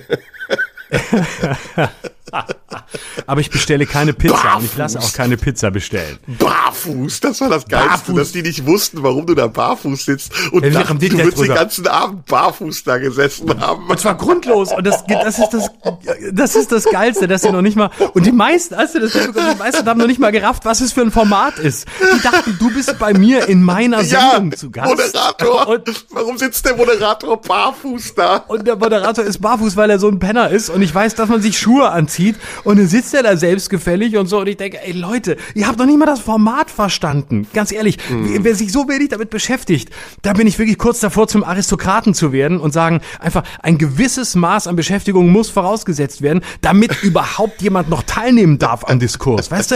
Einfach aber, mal sagen, aber, so, du, es müssen alle die Fresse, nee, pass auf, es müssen alle die Fresse halten, die nicht zwei, drei Fragen beantwortet haben. Weißt du, wenn ich bei in irgendeinem sozialen Netzwerk irgendwas reinhaue, dann werden mir einfach mal drei Fragen gestellt, drei Testfragen. In diesem Fall erstens, wie heißt das Format? Zweitens, ähm, wo findet es statt? Drittens, wie heißen die Protagonisten? So, und dann, äh, wer das richtig beantwortet, der wird dann auch gepostet und wer es nicht richtig beantwortet, dessen Post verschwindet einfach im Nirvana, weil er die Voraussetzungen nicht hat. Weil er einfach die mhm. Voraussetzungen nicht hat, um mitzureden. So, das ist nämlich meine wahre Überzeugung. Ich, ich bin, im tiefsten Innern bin ich Aristokrat. Im tiefsten Innern, deswegen zitiere ich so gerne Nietzsche. In mir lebt ein Nietzscheanischer Geist. Ich verachte die letzten Menschen, alle. Die letzten Menschen, das ist Nietzsches Begriff, der Spießer, der nur für das eigene Glück lebt, der einfach nur vor sich hin lebt, blinzelt, dummes Zeug ins Internet schreibt, aber nichts zu melden hat.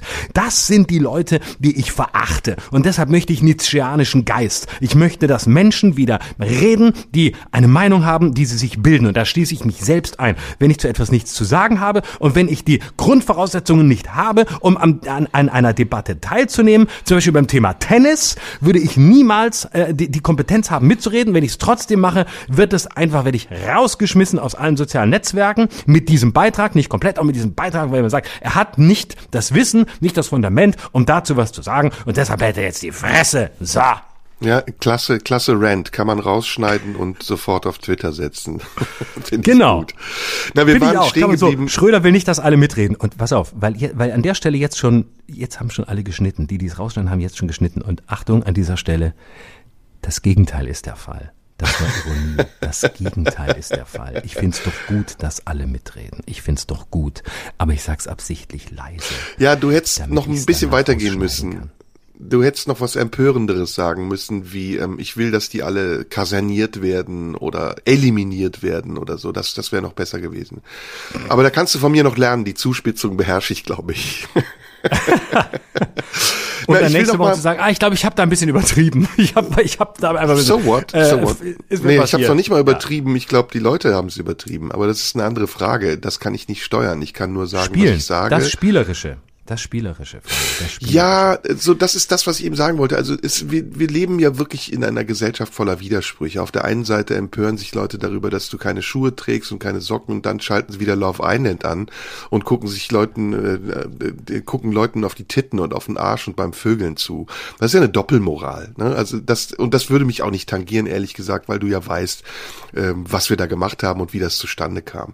Aber um nochmal auf diese andere Sache zu sprechen zu kommen, äh, eine ähnliche Doppelmoral Moral sehe ich eben auch in vielen anderen Dingen. Ähm, und das haben wir hier besprochen. Ich will das jetzt gar nicht nochmal aufmachen. Ich will es nur so ein bisschen andeuten.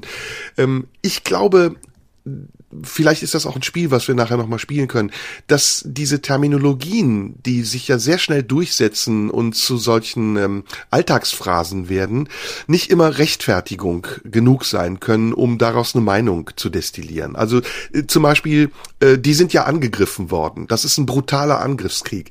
Ja, ähm, das war auch in Kuwait so und das war auch in vielen anderen Ländern so. Viele Kriege sind brutale Angriffskriege. Das heißt noch lange nicht, dass man aufhören muss, äh, sich Fragen zu stellen, Stellen wie, wer hat da eigentlich wen warum angegriffen? Und das hatte ich auch schon auf der Bühne gesagt, das ist kein Whataboutism, das ist ein Allaboutism, also auch Zusammenhänge darzustellen, um dann Ursachen zu verstehen. Und das passiert mir zu wenig. Und um auf Melnick jetzt nochmal zu sprechen zu kommen, es ist doch schon lange erwiesen, dass der Typ ein bisschen Dreck am Stecken hat, oder? Also ich kenne ich kenn Bilder äh, zum Beispiel aus Hamburg oder und, und andere Verbindungen, die er hat zu Leuten, die höchst höchst dubios sind. Und dass so jemand dann in der Öffentlichkeit bei Anne Will oder wo er auch immer sitzt, äh, ernst genommen wird und dass man ihn nicht erstmal mit seinen eigenen Aussagen konfrontiert und, und er sagt wirklich äh, ziemlich hartes Zeug, aber er wirft anderen auch sehr oft sehr schnell Dinge vor, die weit hergeholt sind, das wundert mich. Also da wundert mich tatsächlich auch die Geduld, die wir mit solchen Leuten haben. Denn wie du richtig sagst, wir sind in einer Ausnahmesituation und es ist unser aller Verantwortung, jetzt auch mal ein bisschen den Ball flach zu halten halten und nicht auf alles draufzuschlagen, was uns irgendwie verdächtig vorkommt. Okay, aber wenn jemand so eindeutig ist, ist es kein Verdacht mehr, über den wir sprechen, sondern es ist tatsächlich, und deswegen habe ich es extra gesagt, eine Straftat. Es ist die Leugnung des Holocausts. Es ist Volksverhetzung im wahrsten Sinne des Wortes. Und ich wundere mich, also ich habe eben gesagt, andere Leute hätten dafür mehr Ärger bekommen. Definitiv, aber ähm, das müsste mal jemand zur Anzeige bringen und dann wäre es natürlich, dann wäre es natürlich spannend. Aber auch hier gilt, solange äh, kein kein Recht gesprochen worden ist, ähm, solange äh, gilt die Unschuldsvermutung und solange können wir es als ähm, eigenartige Provokation sehen und als problematische Provokation und als Zuspitzung, die ähm, die Grenze überschreitet. Aber bis dahin gilt genau wie es bei anderen sein sollte, wo es nicht so war, zum Beispiel bei Luke Mockridge die Unschuldsvermutung. Ja gut, aber das ist ja eine Straftat, die er vor laufender Kamera begangen hat. Und das ist, also Unschuldsvermutung ist ja, wenn man nicht weiß, ob das getan wurde. Hier ist es ja nachweisbar gesagt worden. Aber ich will das jetzt gar nicht, äh, ich bin nicht der Richter. Aber ob es eine Straftat ist, wissen wir erst, wenn ein Gericht geurteilt hat. Das ist richtig, ja, aber na gut, es ist, liegt mindestens ein offener Verdacht vor. Ist ja auch nicht unsere Aufgabe, darüber zu entscheiden. Mhm. Es ist nur, ich wollte nur sagen, wir müssen da mit einerlei Maß messen. Und dieses Maß gilt auch für den Botschafter der Ukraine und besonders in einer Zeit, in der sowieso die Gemüter sehr erregt sind. Ja, äh, das gilt dann aber in beide Richtungen. Und äh, das gilt dann auch für die, die Frage, ob ähm, äh, Putin derjenige ist, ähm, den wir hätten zum G7-Gipfel einladen müssen. Ich habe da lange drüber nachgedacht, weil du das Argument ja letzte Woche im Tipi gebracht hast. Und ich habe da immer wieder drüber nachgedacht, weil ich im ersten Moment dachte ich, hey, äh, eigentlich, ein, eigentlich ein spannender Gedanke. Ich meine, er hat jetzt angekündigt, zum G20-Gipfel zu kommen. Ja. Insofern ähm, ist, es, ist es jetzt ein bisschen hinfällig, weil er es ja selbst gesagt hat, dass er es tun wird. Ja, ich lag Und, da gar nicht so ähm, falsch mit der Idee, ne? Ja, wobei ähm, ist natürlich schon äh, die die Frage ist, also ich, ich glaube die Kernfrage oder die da, wo wir uns einfach unterscheiden, ist die Frage, inwieweit ist ist Putin ein, ein Verhandlungspartner, inwieweit kann er Verhandlungspartner sein? Und ähm, für mich gab es einfach zu viele Versuche, auch von Seiten der Ukraine und anderen Seiten, ihn zu Verhandlungen zu bringen, einzuladen, das immer wieder zu versuchen, vor dem Krieg sich zu ihm zu setzen, an seinen Tisch zu setzen, ihn, ihm zu sagen, Achtung, bitte tun Sie das nicht und äh, lassen Sie uns reden, reden, reden. Und äh, das gab es immer wieder. Und es gab es ja auch jetzt während des Krieges immer wieder die Versuche, ihn zu Gesprächen zu bewegen. Damals ja auch in der Türkei, wo man noch dachte, ja, wenn es jetzt dort stattfindet, vielleicht ist das wirklich der Weg. Und, ähm, aber die Gespräche glaube, aber, hat nicht Putin abgebrochen in der Türkei, das weißt du. Natürlich, aber es gab mhm. immer wieder die Versuche, dass er ihn einzuladen und ähm, ihn äh, auch auch von Seiten der Ukraine zu sagen, lass uns reden. Aber, und aber lass das, lass das. Aber das ist, glaube ich, der da und äh, das ist wahrscheinlich der Punkt der Unterscheidung und der darf ja auch sein, der, dass wir uns da unterscheiden. Dass ich ja, aber lass das bin. mal außen vor. Also es geht nicht darum, ob der, ob, es geht nicht darum, ob man mit ihm reden darf oder nicht. Es geht darum, ihn zu stellen. Es geht darum zu sagen, pass auf, wir zeigen der Weltöffentlichkeit, dass wir dialogbereit sind. Und wenn er dann absagt, glaube ich, wäre die Stimmung auch ganz anders. Und ich glaube, er würde nicht absagen. Ich glaube, er hätte zugesagt. Ich glaube, eher Zelensky hätte abgesagt. Nee, das glaube ich nicht. Ich glaube, Putin hätte zugesagt, um dann äh, es ins Leere laufen zu lassen und ähm, am Ende äh, es, es, es wieder, wieder zu beenden, ohne dass, ohne dass er wirklich sich einen Schritt bewegt hat. Das wäre meine wäre, These gewesen. Wäre Aber ein Punktsieg für die Europäer und die Amis gewesen. Wenn er das getan hätte, aus meiner Sicht wäre es ein Punktsieg für die USA und die Europäer gewesen. Weil dann hätten sie ganz klar gezeigt, wir sind am Frieden interessiert, wir sind an Diplomatie interessiert, wir reden sogar mit jemandem, der aus unserer Sicht einen groben und großen Fehler gemacht hat. Und wenn Putin dann ausgeschert wäre, dann wäre das Ding äh, zu seinen Ungunsten gelaufen. Mindestens propagandistisch. Ja, mal sehen. Ich bin jetzt gespannt, was beim G20-Gipfel passiert. Ich bin auch sehr gespannt. Werden wir nicht klären, aber äh, der Ansatz, jetzt mal nur als Ansatz, war für mich okay. Also ich, ich dachte, warum eigentlich nicht? Und deswegen warten wir mal ab, was auf dem G20-Gipfel passiert. Bin ich auch sehr gespannt. Genau. Was hattest du denn noch? Ähm, ich hatte noch äh, das Thema, ähm, ich hatte noch was, was Leichtes zum Schluss. Ich wollte gerne mit dir über den, über den Sommer reden. Über, über, ah über das allgemeine Gemecker, dass es immer zu heiß ist. Ähm, ich äh, ich finde und so ein bisschen noch was Schönes so zum Schluss. Ja, ist ja die gedacht, letzte Sendung vor den was, Ferien, genau. Was total leichtes machen, äh, Urlaub, ja, nein. Ähm, Chaos auf deutschen Flughäfen, in, in Bahnhöfen, es geht ja nichts mehr. Also ähm, darüber, also das ist Krieg. Zum, Ja, da ist, da ist mal wirklich Krieg. Da kann die Ukraine aber mal nach Hause gehen, was auf unseren deutschen Flughäfen los ist. Also ich muss mal erzählen, ich war letzte Woche ähm, äh, auf dem Düsseldorfer Flughafen und ich glaube, das ist wirklich das Krasseste, was ich hier auf einem Flughafen gesehen habe. Also man muss sagen, für die, die noch nicht da waren, der Düsseldorfer Flughafen ist ja einer der, ich glaube, der zweitgrößte Deutschlands nach Frankfurt und es ist eine, ein, ein, ein langgezogenes, äh, ein, ein, eine langgezogene Halle, fast in so einem Halbkreis. Und ähm, ich weiß nicht, halben Kilometer lang, ich weiß nicht, halben Kilometer, ewig. Und da war wirklich eine komplette Schlange vom Anfang, also vom A-Bereich bis ganz hinten zum Ende. Und äh, eine einzige Schlange. Und innerhalb dieser Schlange waren nochmal mehrere Einzelschlangen. Und es war zum Teil, ich habe dann Polizisten angesprochen, weil ich fragen wollte, wer denn hier, was hier los ist. Und ja, das, also hier, die Schlange ist der Vorabend-Check-In und die hier stehen jetzt an, weil sie weg wollen und die dritten ähm, wollen äh, irgendwo hin. Und äh, also und die längste Schlange war bei Turkish Airlines. Mhm. Habe ich nämlich mal geguckt. Und ich dachte, hä, was ist denn das für ein rotes, was ist denn das für eine rote Farbe da auf dem, auf dem Screen. Ist Air Berlin wieder da oder was? Nein, ist von Turkish Airlines. Also wer dieses Jahr in den Urlaub will, der sollte es besser bleiben lassen. Ähm, offensichtlich, also ich sag mal so, du weißt, ich bin, ich bin ja auch ein edgy Typ. Ich bin der Auffassung, da steckt Fridays for Future dahinter. Das ist die letzte ja. Generation. Die pappen sich nicht nur fest auf den Straßen, die haben auch unsere Flughäfen okkupiert. Die wollen nicht, dass wir noch fliegen, die wollen auch nicht, dass wir Zug fahren, die wollen, dass wir zu Hause bleiben. Da sag ich, das sind diese Klimajünger, diese Greta-Kinder, die sind das, die sind schuld. Ja, ich habe darüber ja gestern auch bei Stern TV gesprochen mit dem äh, Chef der Flughafenbetreiber, der äh, Frau von Verdi, die auch Vorstandsmitglied bei der Lufthansa ist und der Tourismusbeauftragten der Bundesregierung. Und ich finde, das ist wirklich ein multiples Organisationsversagen, was da gerade passiert. Auf der einen Seite ähm, gab es Umstände wie Corona und gibt es Umstände wie den Ukraine-Konflikt und Krieg.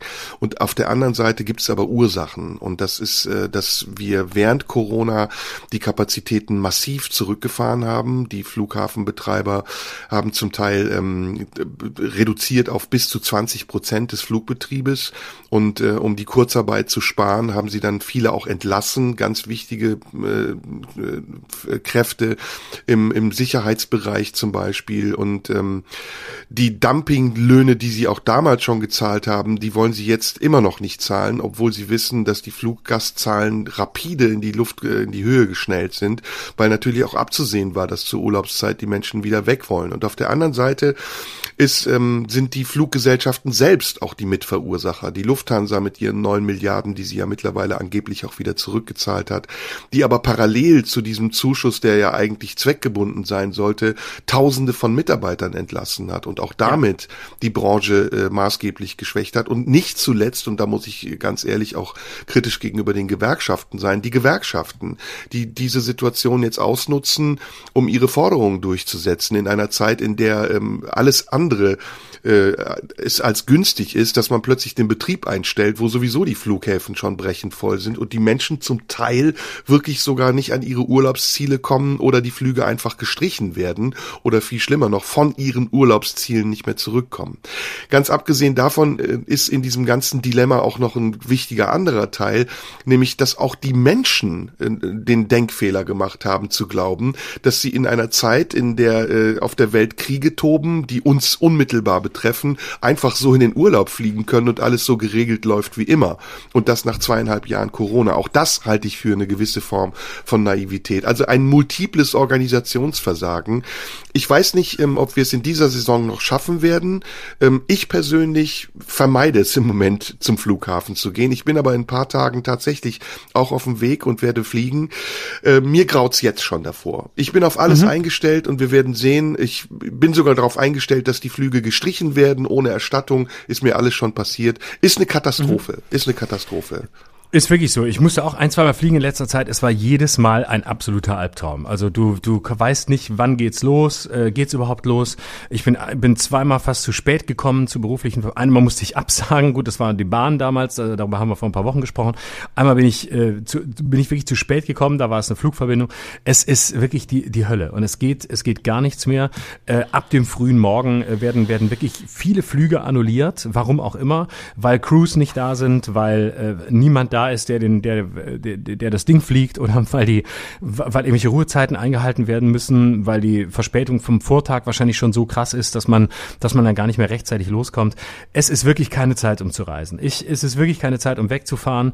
Ich, äh, obwohl ich, obwohl ich natürlich, deine Kritik stimmt ja zu 100 Prozent, auch jeden verstehe, der das möchte. Und ähm, ich bin da auch gar nicht moralisch. Ich finde, ein, ein gewisses Maß an Eskapismus steht jedem Menschen zu. Und wenn er in Urlaub fahren will, fährt er in Urlaub. Und und äh, dann ist das äh, in Ordnung. Auch in Kriegszeiten ist es nicht moralisch verwerflich, in den Urlaub zu wollen oder Entspannung zu suchen. Es ist fucking okay. Und ähm, dass man dann aber erwartet, dass alles normal läuft, insbesondere nach Corona ähm, oder in dieser Zwischenphase, in der Corona in den Hintergrund zu treten scheint, ähm, dass man da glaubt, es ist alles normal, ist, ist natürlich auch naiv. Aber ähm, ja, das Schlimmste ist eigentlich, die Kurzsichtigkeit, die sich mal wieder zeigt, ähm, bei, bei Unternehmen wie der Lufthansa, die genau wie du es beschrieben hast, ihren Mitarbeitern äh, horrende Summen geboten haben, um nicht auf den, auf den Altersrenten sitzen zu bleiben, äh, sondern ihnen angeboten haben, richtig viel Geld zu bekommen als Abfindung, damit sie weg sind. Ähm, ja, das ist eben das Problem. Der das Markt ist eklatantes halt Missmanagement. Alles. Das ist total rein profitorientiertes, eklatantes Missmanagement. Ganz Aber man muss und sagen, dann muss Carsten Spohr hier, hast du diese Mail auch bekommen von Carsten ja, ja, Spohr, ja, ja. Vorsitzende, wo du denkst, äh, bevor du so eine Mail schreibst, bevor, um dich zu entschuldigen bei deinen Kunden, dann schreib einfach keine. Schreib einfach ja, ja. gar keine. Sag einfach, läuft scheiße gerade, ist doof, tut uns leid, aber mach's einfach nicht. Und nicht, nicht so ein Geschwätz. Das, das ist wirklich no apology. Äh, das ist einfach irgendwas schreiben, statt zu schweigen. Ich habe noch eine kleine äh, zuspitzende Anmerkung. Ähm, also erstmal, andere Leute flüchten vor Kriegen, wir flüchten uns in Urlaub. Das ist äh, schon ein bisschen zynisch. Äh, das andere ist, ähm, eigentlich müsste man sich mal Gedanken machen und so, Leute wie Frau Agnes Strack-Zimmermann äh, mal fragen, okay, wir liefern schwere Waffen an die Ukraine. Das Risiko, dass es äh, zu einem Konflikt kommt, einem kriegerischen Konflikt, der auch auf deutschem Boden ausgetragen wird, steigt, mindestens indirekt. Können Sie sich vorstellen, dass in so einer Situation Menschen, die flüchten wollen, so wie sie jetzt in Urlaub möchten, am Flughafen stranden und das Land gar nicht verlassen können? Also es ist ja auch ein infrastrukturelles Desaster, was offenlegt, wie rückständig wir in diesem Land sind. Und das ist ja betrifft ja nicht nur den Flugverkehr, das ist das ist der gleiche das gleiche Dilemma bei der Eisenbahn, das ist noch ein viel schlimmeres Dilemma mittlerweile auf den Straßen. Das sind die Kosten. Also Verstehst du, was ich meine? Also wohin die Argumentation geht? Also bevor du strengere, schwere Waffen forderst in einem Konflikt, der riskiert, dass du den Krieg nach Deutschland bringst, sorg doch erstmal dafür, dass die Fluchtwege frei sind. Oder setzen wir doch einfach, wenn wir schon 100 Milliarden an die Bundeswehr zahlen, setzen wir sie doch einfach im Inneren ein, an den Flughäfen. Ja, das zum Beispiel. Ja, diese, diese obskuren 100 Milliarden. Diese obskuren 100 Milliarden, das ist vielleicht auch das letzte Thema, was ich auch noch mit besprechen wollte. Das ist ja auch eine grandiose Frechheit, äh, einfach das so rauszuposaunen und dann, dann hängt das so in der Luft. Man weiß gar nicht, kommt das Geld, kommt das nicht, wenn ja, wohin und wann kommt es und auf der anderen Seite stehen wir beide vor einem sehr ungewissen Herbst. Du hast es eben selbst gesagt, Corona macht nur den Einschein, dass es nicht mehr da ist, aber in Wirklichkeit sind die Inzidenzen so hoch wie nie zuvor zu dieser Zeit und es sieht so aus, jedenfalls bei mir, als würden wir auch im Herbst wieder in einen Lockdown oder mindestens in einen restriktiveren Zustand geraten als ja. der, in dem wir jetzt sind. Und das ja, also wäre eine mhm. Katastrophe restriktiver auf jeden Fall, glaube ich. Lockdown wird es, glaube ich, wirklich nicht mehr geben. Aber ähm, aber im Grunde ist das Miss, das auch noch, das hatte ich auch noch als Thema. Corona, ähm, hier die, das die die Corona, das Corona-Gutachten vom Sachverständigenrat. Ah, ja. Der Sachverständigenrat, ne? Also das passt ja genau zu diesem Thema. Das hatte ich ja auch noch. Hier, ne? Also du, du siehst plötzlich, es kommt so ein Sachverständigenrat, der wird zwei Jahre nach Beginn einer Pandemie angefragt, ob er mal gucken könnte, was denn so geklappt hat und was nicht. Ähm, das RKI liefert faktisch keine Daten, die belastbar sind sind. In dem Expertenrat sitzen kaum Virologen, nur Hendrik Streeck, also keine, ähm, um diese kleine Pointe an der Stelle zu machen. Äh, Christian Drosten hat rechtzeitig abgesagt, weil er von Anfang an zu Recht gesagt hat, es gibt einfach keine Grundlage, über die wir reden können. Und dann kommt am Ende nach über zwei Jahren als Ergebnis raus, wir haben keine Daten. Masken sind nur dann sinnvoll, wenn man sie richtig aufsetzt. Das steht in einem Gutachten nach zwei Jahren Pandemie. Ähm, es steht drin, wir wissen nicht, ob Schulschließungen sinnvoll waren. Wir wissen es einfach nicht. Weder ja noch nein. Es könnte sein, es könnte nicht sein. Lockdown war am Anfang sinnvoll, später nicht mehr so sehr. Wahrscheinlich, weil man rausgefunden hat, dass Wolfgang Kubicki trotzdem ins Restaurant gegangen ist und irgendwelche, irgendwelche Partys veranstaltet wurden bei den Leuten zu Hause. Ähm, na, dass auch das keine Überraschung. In dieser, in diesem Expertenrat ist nichts rausgefunden worden, was uns auch nur einen Schritt weiterbringt. Im Gegenteil, die, die dafür verantwortlich sind, haben noch nicht mal die Daten geliefert und es steht drin, dass es an der Digitalisierung scheitert. Auch das hätte man nicht gedacht. Wie viele Witze sind gemacht worden über Gesundheitsämter und Faxe? Und ich meine, wenn das der, der Umgang mit einer, mit einer Pandemie ist, von der gesagt wird, dass sie uns in Zukunft regelmäßig ins Haus stehen wird, einfach weil es dazugehört in einer ähm, globalisierten Welt, in der sich Mensch und Tier immer näher kommen, in der einfach äh, global gearbeitet und gelebt wird, ähm, äh, dann geht man damit so um, mit diesem Musterbeispiel, aus dem man so viel hätte lernen können, dann wundert es dich auch nicht, dass die Lufthansa einfach Leute rausschmeißt ähm, und vergisst, dass zwei Jahre später wahrscheinlich die Menschen wieder in den Urlaub fahren wollen. Es ist überall die gleiche unglaubliche Kurzsichtigkeit, die doch der viertgrößten, viertgrößten Volkswirtschaft der Welt einfach fucking nicht angemessen ist. Mhm. Ja, absolut, sehe ich genauso. Jetzt haben wir fast eine Stunde 35. Heute sind wir auch wieder ein bisschen ausführlicher. Ähm, wohin fährst? Äh, äh, wohin will ich gar nicht wissen. Fährst du in Urlaub? Fliegst du? Ich fahre so gut. Ich fahre gar nicht, fast gar nicht in Urlaub. Also mal kurze Zeit vielleicht aber mhm. dann mhm. mit dem 9-Euro-Ticket, weil ich gerne mal wieder Kontakt zu Menschen haben will. Du weißt, ich bin lebe sehr zurückgezogen und ähm, möchte mal wieder neue Leute kennenlernen. Und ähm, hoffe auch, dass vielleicht so im Zug, zweite Klasse, 9-Euro-Ticket dicht gedrängt, ich entweder mir vielleicht Corona hole ähm, oder einen Geschlechtspartner finde, bei dem ich mir eine Geschlechtskrankheit holen kann. Das wären so meine Vorhaben für, für den Sommer. Also entweder Corona oder eine Geschlechtskrankheit. Oder beides hintereinander. Ähm, Affenpocken, Tripper, äh, eigentlich nehme alles. Also das hätte ich gern. Chlamydien wären auch in Ordnung, Syphilis wäre okay. Also äh, Hepatitis C nicht so, ähm, da stehe ich nicht so drauf, aber der Rest wäre mir recht und da glaube ich, dass man da beim 9-Euro-Ticket vielleicht die Chance hat. Aber ich, hintereinander wäre gut, nicht gleichzeitig. Aber sowas Wollen und wir, dann äh, wäre ja, der Sommer eigentlich schon gut. Wollen wir zum Schluss äh, jeder noch einen Sommertipp geben, den man hören kann oder lesen? Mhm. Also Buchtipp oder Hörtipp? Was meinst du? Ja, das können wir machen. Ähm, Also ich würde heute einen Musiktipp geben, ähm, wenn das okay ist. Ähm, ich habe mir vor kurzem, ich weiß nicht, ob du ihn kennst, kennst du Michael Leake? Kennst du Nee. wahrscheinlich nicht, ne? Michael Leake, Leake ist der Bandleader einer Combo, die sich Snarky Puppy nennt. Und Snarky Puppy ist ein Musikerkollektiv bestehend aus boah, 25 Musikern. Die haben drei Bassisten, fünf Gitarristen, zwei Schlagzeuger, drei Keyboarder. Also es ist ein Musikerkollektiv, das aus einer Universitätsklasse entstanden ist und Michael Leake ist der Bassist und Bandleader dieses dieser Combo und der hat noch ähm, eine andere Band, nämlich ähm, eine afrikanische Band, mit der mit europäischen, äh, amerikanischen Musikern zusammenarbeitet, die sehr sehr interessant ist, die ganz tolle Musik macht. Snarky Puppy kann ich dir auch dringend empfehlen. Hast du ähm, äh, kennst du Snarky Puppy schon mal gesehen, schon mal gehört? nee, sagt mir gar nichts. Äh, du bist Ist nicht das so bei der, Spotify? Ja, das gibt's bei YouTube. Du bist nicht so der Jazzer, ne? Das ist das Problem. Oder? du bist eher so ein bisschen Äh, zum independent drauf, ne? Ja, ich mag Jazz sehr, aber ähm, ich mag ebenso eher so den den äh, Late Night äh, ähm, den man so hört, bevor man sich eine Geschlechtskrankheit holt. Den Bar Jazz, also. Also die, die Combo, die ähm, diese afrikanische Mischung macht mit den, mit den Musikern aus den USA und Europa, heißt Bokante. Bokante. Mit K geschrieben und E mit Apostroph am Ende. Lohnt sich sehr, ist eine sehr sommerliche, heiße Musik, kann ich dringend empfehlen für den Sommer. Jetzt du.